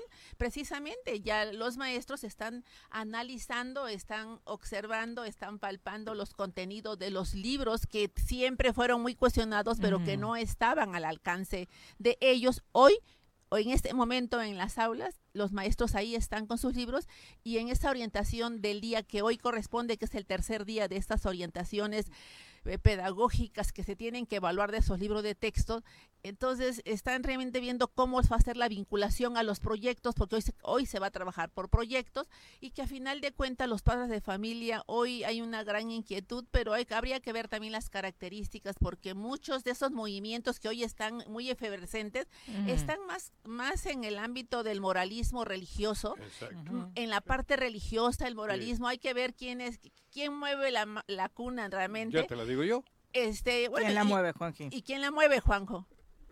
El clero.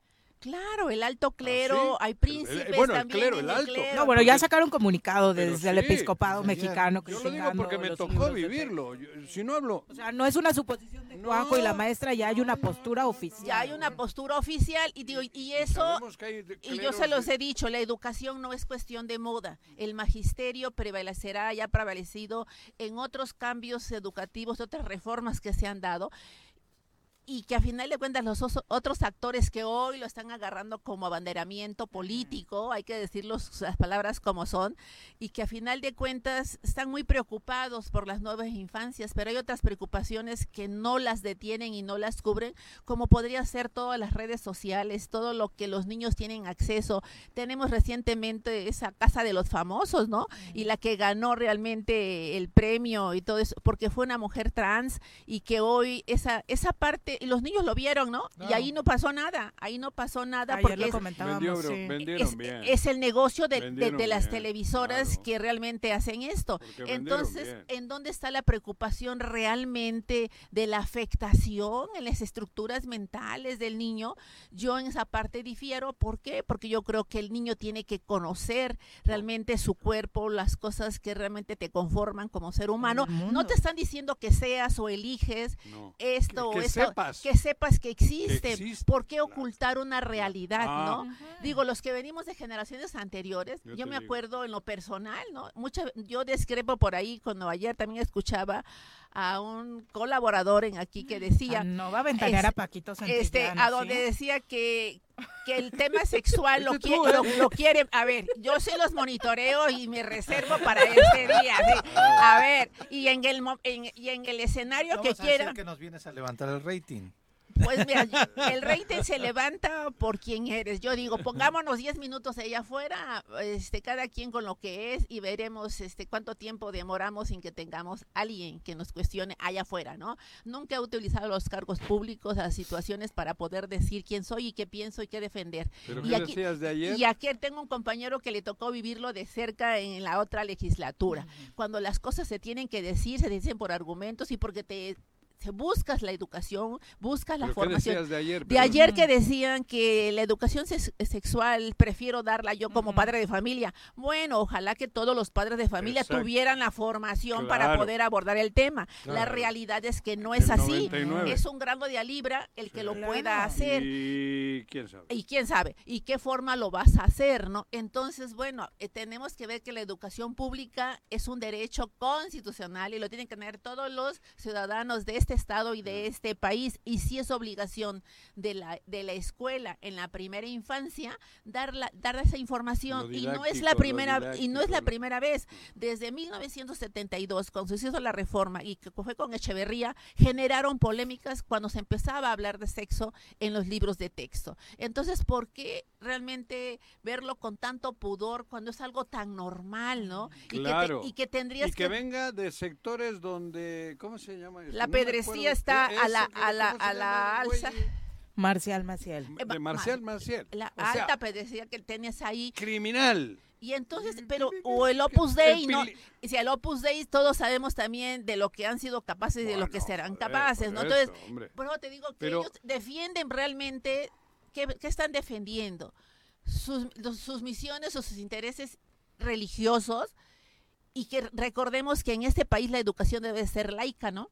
Completamente. Y entonces ahí hay una Debería contradicción también. En todo el mundo, pero digo, yo estoy refiriéndome Sí, sí, a nuestra constitu- la constitu- Constitución, constitución política, claro. que hoy en día también es violentada y se hace a Oh. modo y se hacen otras cosas, y ese es otro tema de, otras, de, de otro aspecto, pero que la educación no es la excepción, y la educación, no- lo- el magisterio no es de moda, eh, la educación prevalecerá a pesar de todos los diferendos y de todos los cuestionamientos que se den, los maestros que son profesionales y que hoy lo están demostrando desde las propias aulas, tendrán que dar resultados. Y yo digo, ahorita estamos realmente a- a tomando los cursos y se estaba construyendo, ¿no? Aquí nadie sabe más que el supervisor, ni el director, ni los maestros. Ahora la nueva escuela mexicana dice, la vamos a construir entre, Entre todos, todos, entre todos los actores que involucramos y conformamos esta comunidad escolar. Sí. Pues entonces hoy vamos a poner en práctica eso, tenemos esa libertad curricular para poderlo o hacer, digo, y tendremos que estar luego de otras cosas interesantes también, ¿no? Deberíamos, maestra. ¿En Morelos van a estar los libros de texto en las aulas? En las aulas están los libros de textos, en este momento se están analizando en el, el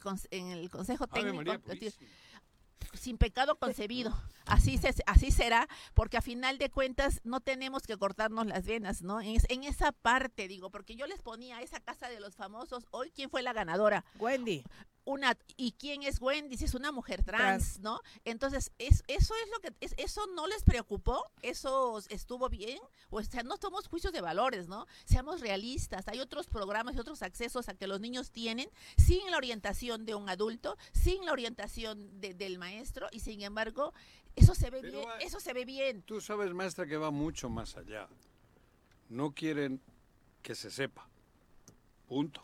Pero pero a ver, No, ¿quiénes, no. quiénes ganan? Aquí búscame, yo te digo que la Pues educación el control, el control no quieren que se sepa. Pero no quieren que se sepa. Es el dilema Punto. siempre. Es en el mundo, ¿eh? El O de, sea- de la educación es eso, el que tú seas libre, el que seas eso, libre y sí. no te tengan oprimido. Sí, es- pero- el conocimiento pero es un peligro, pero ¿para quién? Todavía hace poco le besaban el anillo. El conocimiento es poder, maestra. El y conocimiento eso- es, es una lucha por el poder y la educación es, es, te digo, hoy en día más que nada lo vemos palpable. Desde que no se hace una inversión realmente en el sector Claro. educativo y lo estamos viendo apenas al día de ayer, se reunió el Instituto de Educación Básica con la Secretaría de, de- de Salud para ver las nebulizaciones y para ver... Ya que digo, tenemos estamos a unos casi 10 muertes por dengue en Morelos. y que ten- estamos y estamos nos a menos el- de que de siete cinco días para regresar a las aulas y apenas van a ver cómo van a, des- a sacar todos los No, cacharros no de las escuelas No pueden ni podar, ¿no? y Tienen las, que ir los y- y maestros. las los- nebulizaciones. y papá- Y entonces realmente hay una preocupación de la autoridad educativa por tener realmente las instalaciones en que- óptimas condiciones. no. no. una vez más serán los padres de familia y serán los maestros exacto. los que tendrán que sacar Y si adelante no, esto. Pues Eh, Homero dinero, Calixto dice, la tenga verdad es que da mucho coraje ver cómo hay políticos y funcionarios doble cara que se asustan de los libros de texto, pero no si, te pudieron, si pudieron desayunar sus estudiantes, si están en óptimas Claro. condiciones psicológicas u otros temas que de verdad son importantes. Si se ¿no? pueden limpiar el trasero con Definitivamente. papel, que no tienen Maestra, papel, muchas cabrón. gracias por acompañarnos. Gracias a ustedes. Maestra. Y desearles éxito. Y ya este niño hay que reeducar. Es muy difícil la reeducación, pero sí se ¿A puede mí? educar. A sí. su edad, sí. Mira, Sí, sí se puede. Sí. Educar su niño interno. Sí, hay que educar al niño interno. El Muchas gracias, Claro que sí, maestra. mucho. El lunes. El lunes. Al lunes ya, ¿no? Al- con los mosquitos, pero regresamos. Muchas gracias. Eh, el laboratorio del Hospital Henry Dunant le ofrece un extenso catálogo de exámenes que incluyen más de 1.500 pruebas de rutina, de mediana y de alta especialidad. Ahí realizan exámenes de laboratorio de las siguientes especialidades. Hematología, coagulación, química clínica, inmunología, parasitología, microbiología, biología molecular, tamiz metabólico neonatal, entre muchos otros. Tienen servicio a pacientes hospitalizados y ambulatorios las 24 horas del día, los 365 días del año. Así que no dude en recurrir al laboratorio del Hospital Henry Dunant si es que necesita realizarse un trabajo de este tipo. Si quiere hacer cita, marque al 322-2442. 322-2442. El Hospital Henry Dunant, 52 años cuidando de ti. Son las 8.41 y para seguir con temas médicos, ya que estábamos hablando de ello, vamos con nuestra ginecóloga. ¿Por qué no me baja? ¿Estaré embarazada? ¿Cómo puedo saber si me contagió alguna enfermedad? ¿Y si tengo papiloma? ¿Y si solo es el estrés? Conoce todo sobre salud femenina con la ginecóloga María de Jesús Cruz en El Choro. Doctora, ¿cómo te va? Muy buenos días, bienvenida. ¿Qué pasó, doctora? Buenos días, pues un gusto estar aquí con ustedes y les traigo un tema pues muy muy importante porque vamos a hablar del dengue pero en el embarazo. ya ven que ahorita estamos súper riesgoso, ¿no? exactamente, entonces ahorita es El un llamado es- de atención. No es porque te picó el dengue. No. Digo. Entonces tenemos que hacer nosotros Digo, el una- mosco, quiero decir, cabrón. Sería muy lamentable que pareciera de mosquito la del marido, ¿no? Ah, el aguijón. El aguijón. El, aguijón. Sería muy lamentable. Pero qué efectivo. Sí, aunque- Muy aunque- lamentable, pero qué efectivo. Aunque traiga veneno, pero muy lamentable. Con ese aguijón. Digamos que de esos vectores no vamos a estar hablando, vamos a hablar del vector del A ver, dengue. venga, va. Y bueno, como saben ustedes, ahorita hay un brote de dengue nuevamente, terrible, y lo peor es que está habiendo... ¿Hay de- brote? Hay dengue grave. No me diga. Entonces hay muchas personas que avisarle al contagiadas. A ver, a ver, espera, doctora. Comunícame con el gobernador. Con O con gobernador. Uli. O con Uli. O con Uli, Uli. No, con con Uli. Comunícame, cabrón. A ver. A Galloso tal vez le hacen más caso a Galloso. A, ver, Ah, sí. doctora, te está escuchando Ulises Bravo. Venga, dale. Perfecto, pues bueno, debemos de saber que hay casos de dengue que van en aumento y que están siendo pues cada vez más frecuentes y más frecuentes y desafortunadamente ya ha habido muertes por dengue, porque el dengue en su forma grave puede ser mortal. Y esto pues obviamente eh, no excluye a la- al grupo de mujeres embarazadas, ver, que eso ellas es. van a tener más riesgo de complicarse, de tener un dengue grave y obviamente no nada más va a haber repercusiones para ella como mujer, sino También también para para el- el para el- feto, para su también. producto, ¿no? Ah, sí, y depende mucho la etapa en la que se dé la infección del dengue, en la etapa del embarazo en la que se dé la infección del dengue es como vamos a tener estas repercusiones. No me digas. Entonces aquí es muy importante primero saber que es una enfermedad que se transmite por un vector, que el famoso mosquito Aedes aegypti es el que va a causarlo, es el famoso mosquito con las patitas blancas y bueno, en Morelos somos, somos zona endémica de esto y en Morelos hay cuatro municipios, Cuernavaca, Jutepec, Yautepec, Emiliano Zapata, que son los que más casos de dengue han reportado. Entonces es importante que si vivimos en esas zonas, pues hagamos prevención. ¿Cómo se hace la prevención? Ustedes hace rato ponían un spot, descacharrización, estar cuidando que no se estén acumulando agua, voltear los trastos que puedan acumular agua de lluvia. Pero eso tiene que protegerse. ser todos. Todos, sí, claro. sí todos. es- Sí, porque si yo lo hago en mi casa y Juanjo no, y es mi vecino, pues ser- el mosquito. Y otra cosa que tenemos que usar nosotros ahorita, aunque estamos en pleno verano, pues tenemos que usar ropa ah, que nos proteja. Pantalones, camisas de manga larga, porque eso va a evitar que nos estemos exponiendo a la picadura del mosquito. Y también usar repelentes. Le- Los repelentes son muy importantes para que nosotros estemos evitando que estos mosquitos pues se acerquen con nosotros. Hay un repelente también de forma eh, eh, muy conocida que es el, el complejo B, que lo tomamos y es un, como un repelente natural. Pero Ah, hay ¿en muchos- serio? ajá. Sí. no pero sabía. obviamente tiene otras situaciones, Sí, que claro. salen granitos y demás. Los pero perros que les ponen y se les van las pulgas. Ajá, la pastilla, con la pastilla. Entonces sí. es Ajá, ¿en importante que nosotros tengamos esos, esos cuidados, ¿no? Y si no, por lo menos hacer un repelente o comprar los repelentes que venden. Pero ¿qué efecto tiene en el, en el embarazo? Ok, ¿qué pasa? Primero el dengue. El dengue, pues está el dengue clásico, que es el- la fiebre quebrantahuesos que le llaman, fiebre, dolor de, hue- de- huesos, articulares, Terrible, ¿eh? Musculares, dolor gente- retrocular.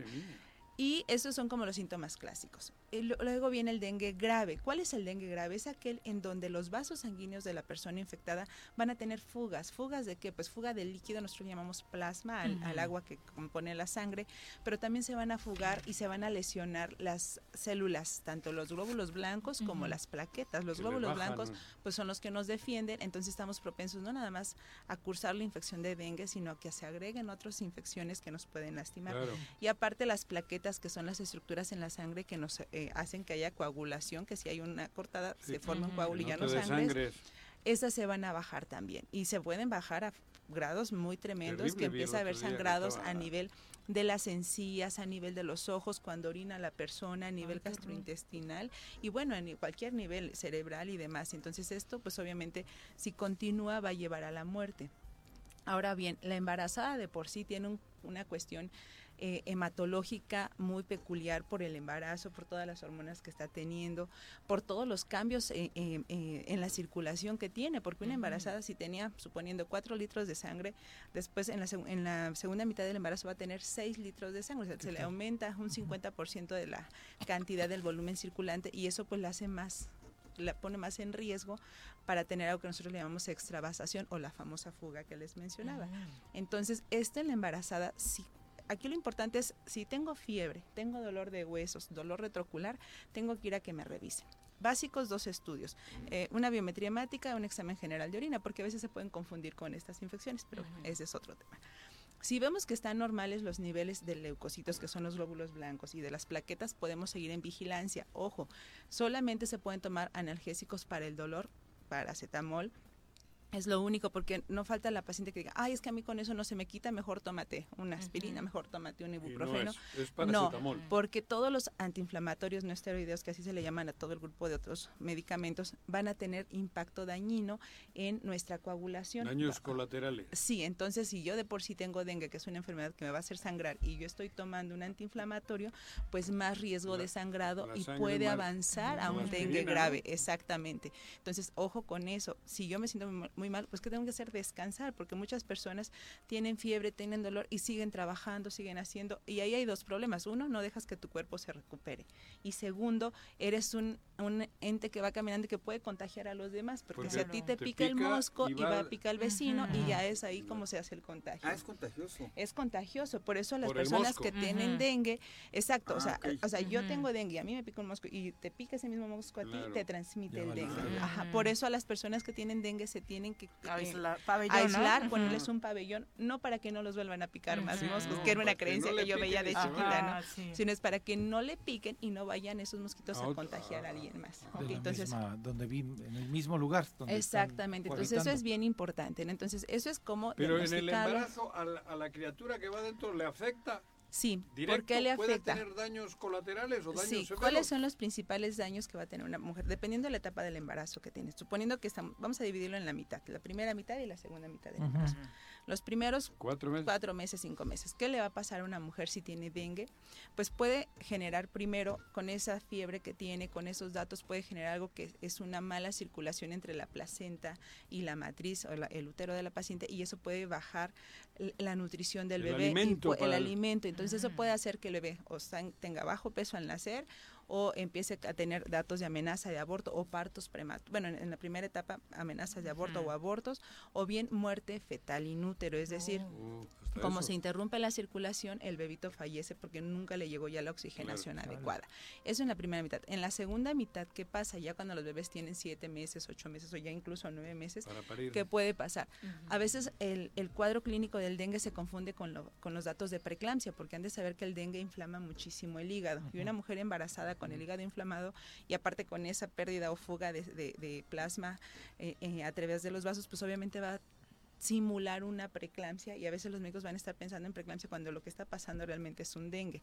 Hay algo muy parecido a la preeclampsia que se llama síndrome de HELP, que las pacientes también pierden plaquetas, sangran, tienen hemorragias en diversos niveles, entonces es muy importante acudir oportunamente para hacer un diagnóstico preciso.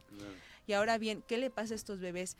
Pues bueno, si se puede interrumpir, ya, ajá, ya. si se puede interrumpir el embarazo por la gravedad, pues sacamos al bebé y hay infecciones perinatales, es decir, los bebés pueden cursar con dengue y los bebés pueden tener dengue grave, es decir, tener esa extravasación, ese hinchazón, ese problema en el hígado, Mm. incluso hemorragias a diferentes niveles. O sea, le- le- Entonces- el dengue que le, que le entró a la mamá, tiene el niño. Sí, sí, está en, Por la en el embarazo, ¿verdad? sí, Por exactamente, eso, ¿no? porque el, el, Sí, sí, el virus uno. Pues viven de un mismo conducto, Vive ¿no? todo pasa uno, ¿eh? todo, entonces eso es importante. Ahora bien, ¿qué pasa si por ejemplo yo me da dengue ahorita este y mi hijo eh, nace, ¿no? Ok. Si mi hijo nació bien y no tuvo mayor problema, pues los primeros seis meses va a estar protegido. Pero después de los seis meses ese niño ya está expuesto a cualquier enfermedad y hablando del dengue pues puede tener dengue. Pero ojo, aquí es muy importante porque por ejemplo si a mí ya me dio dengue, a mí me dio dengue por ejemplo en el 2012 y hay cuatro variantes de dengue, te puede dar de un dengue, no o sea, te da uno. Pero si te vuelves a reinfectar de los otros tres variantes que están, es ahí cuando tienes más riesgo de tener un dengue grave. Entonces por eso es importante. Y un hijo, un recién nacido, de una madre que dengue. tuvo dengue, pues los primeros seis meses está protegido, pero después del sexto mes, a los 12 meses, si tiene dengue, de los otros dengues los le otros puede dengue le puede dar, pero le puede dar de forma grave y letal. Entonces, por eso si se dan cuenta, pareciera que es un mosquito cualquiera y, ay, sí, el dengue y demás, pero cuando nos toca y cuando empezamos a ver que hay pérdidas eh, pues eh, de vidas por dengue, hay que tener cuidado y estamos en una zona endémica, entonces el llamado para la Tenemos población es Yo, yo dengue. no detectarse. dado la importancia al dengue como lo estoy escuchando ahorita. Pero además, doctora, venimos del COVID, donde mucha gente se quedó lesionada internamente que no lo sabe. Entonces la población está expuesta m- mayor a que el dengue, si no, si en- sin, sin pandemia, podía resistir tu sistema inmune. Claro. Pero viniendo lesionado y desgastado la pandemia, entonces somos frágiles. Sí, estamos en una etapa más frágil Expuestos. porque el post-COVID todavía no se ha terminado de estudiar, no sabemos qué tanto alcance vaya a tener a los que quedaron con problemas cardíacos, con problemas respiratorios, con problemas Y se vasculares. les nota a muchos, ¿eh? Sí, entonces, y luego aparte a eso, agrégale una nueva infección por dengue, pues eso. bueno, sí es un problema. Entonces, se dan cuenta, última. realmente somos, pues, individuos frágiles, pero tenemos la forma de protegernos. Hay, hay actividades tan sencillas como con la pandemia era lavarte las manos. Bueno, aquí descacharriza, Sí. cuídate, Repelente. o ropa de manga larga, eso evita cualquier riesgo. Si sabes que tienes enfermedad, porque es muy común de, ay, tengo fiebre, pero voy a trabajar, yo soy muy fuerte y me Re- aguanto. reposo. No, por favor, o sea, ni te expongas, ni expongas al resto de la Reposo, población, ¿no? porque eso es una Oye, irresponsabilidad. pero entonces debería haber nebulizaciones. ¿Qué? ¿A O sea, poco, de- Pepe? no, no, por eso es lo que- Bueno, o sea, de entrada, de, no, de O sea, entrada debió, No, es que estoy. mami, me está cayendo el 20. está cabrón. Perdón. Incluso hoy ya es tarde para hablar de ese tema, ¿no? Según los expertos, esto debió iniciar hace muchísimo tiempo. Pues obviamente siempre es una corresponsabilidad, una situación de políticas públicas, de, de, de, de la política se aterriza y tenga una acción, nosotros Hijo, como población y demás, ¿no? Entonces tenemos Oye, doctora, que checar todo entonces, eso. a ver, salimos. eh, Una persona ya resistimos el COVID, ¿no? Nos dio. El dengue te da, sales. Entonces tu cuerpo le está entrando un desgaste en los próximos años que hay que cuidarse porque el sistema inmune está eh, sufriendo cada em- embaste, eh, em- embate Ajá, sí. de, pues, de una guerra bacteriológica. Pues es que realmente estamos expuestos a eso. Nuestro Pero sistema inmunológico No, no. tiene una gran Estos nos han enterado Sí. todos. cabrón. Nuestro sistema inmunológico tiene una gran actividad. La verdad es que cuando nos damos cuenta de todo lo que nos protege el sistema inmunológico es genial. Es una máquina genial, es una máquina ¿no? impresionante el cómo nos prevé y nosotros ni cuenta nos damos. O sea, Ujú. del día al día que vamos cuando te estornudan enfrente, cuando agarras y comes algo que no sabes cómo se prepara. O sea, cualquier cosa, nuestro sistema inmunológico está atento y, Hasta a- los y para y pelitos de la. Nariz. Todos, sentido, tienen cabrón. muchas funciones, entonces realmente es, ¿no? es Lo que- Claro, muy es importante, maravilla. es una maravilla nuestro sistema inmunológico, entonces eso nos protege, pero para mantener lo que tenemos que hacer, pues tener una buena alimentación, tenemos que tener una buena eh, eh, eh, actividad física, Tratarlo tener bien. una... No estresarte, eh, Juanjo. No estresarte, dormir bien, todas esas cosas es bien importante, ¿no? Entonces tenemos que cuidar todas esas situaciones. ¿verdad? ¿Crees que haya entendido Uli o le repetimos? le No, mandamos el pero da- podcast? mándale el podcast Ajá. A él y al otro. Doctora, ¿dónde A te, Cristian serio, Carmona. ¿dónde te encuentra nuestro público? Estoy en el Hospital Morelos, en calle de la Luz número 44. El teléfono es el 777-370-6845. Gracias, Gracias, Hasta doctora. luego, que estén muy bien. Y de verdad, cuídense mucho. Las estadísticas siguen siendo muy fuertes. Ya les platicábamos que además de estos municipios que mencionaba la doctora, también está creciendo de nueva cuenta en la zona sur. Eh, Miacatlán, Coatlán están ya también teniendo índices altos en el número de contagios por las propias condiciones del clima Pues en estos va. lugares. Entonces va. va avanzando va. y seguimos viendo a Morelos en el tercer lugar nacional, ¿no? En de qué casos. horror. Entonces, Como todo, ¿no? eh, sí, claro, como En en todo. Mira, en Europa descenderíamos. Y aquí, Ahí descienden tres. Y aquí parece que vamos en el primer lugar de la tabla general, si escuchas al gobernador, ¿no? Sí, Pero bueno, ya nos vamos. Está jugando la jornada doble de la Liga MX. Ayer Ah, el Mazatlán le ganó al Puebla, Chivas le ganó a Tijuana, Juárez goleó a Pumas 4 por 1. Hoy se juegan. América Necaxa, Pachuca Cruz Azul y San Luis contra León. El América que va a sumar en la Liga maravillosa de Juan José Arrece, ocho juegos consecutivos como local. Pero luego la segunda vuelta va de visita. Habráse visto. Va de ¿Qué visita. Pepe, Sí, por muchas gracias. Pepe. Juanjo, deseo, Ponle topes, güey. Pepe, Así. deseo que no te piquen los mosquitos. En Tres Marías es menos... eh, Ya, no, no, hay. no, no, sabes qué decir, ya no sabes qué decir. Ya, ya, ya. Pepe, buenos días, buenos días, ordena tus ideas, ya nos vamos. Que tengan excelente miércoles, los esperamos mañana en punto de las 7. Pues así es esto. Esta fue la revista informativa más importante del centro del país. El Choro Matutino. Por lo pronto, el Choro Matutino. A bailar y a gozar, porque el Choro Matutino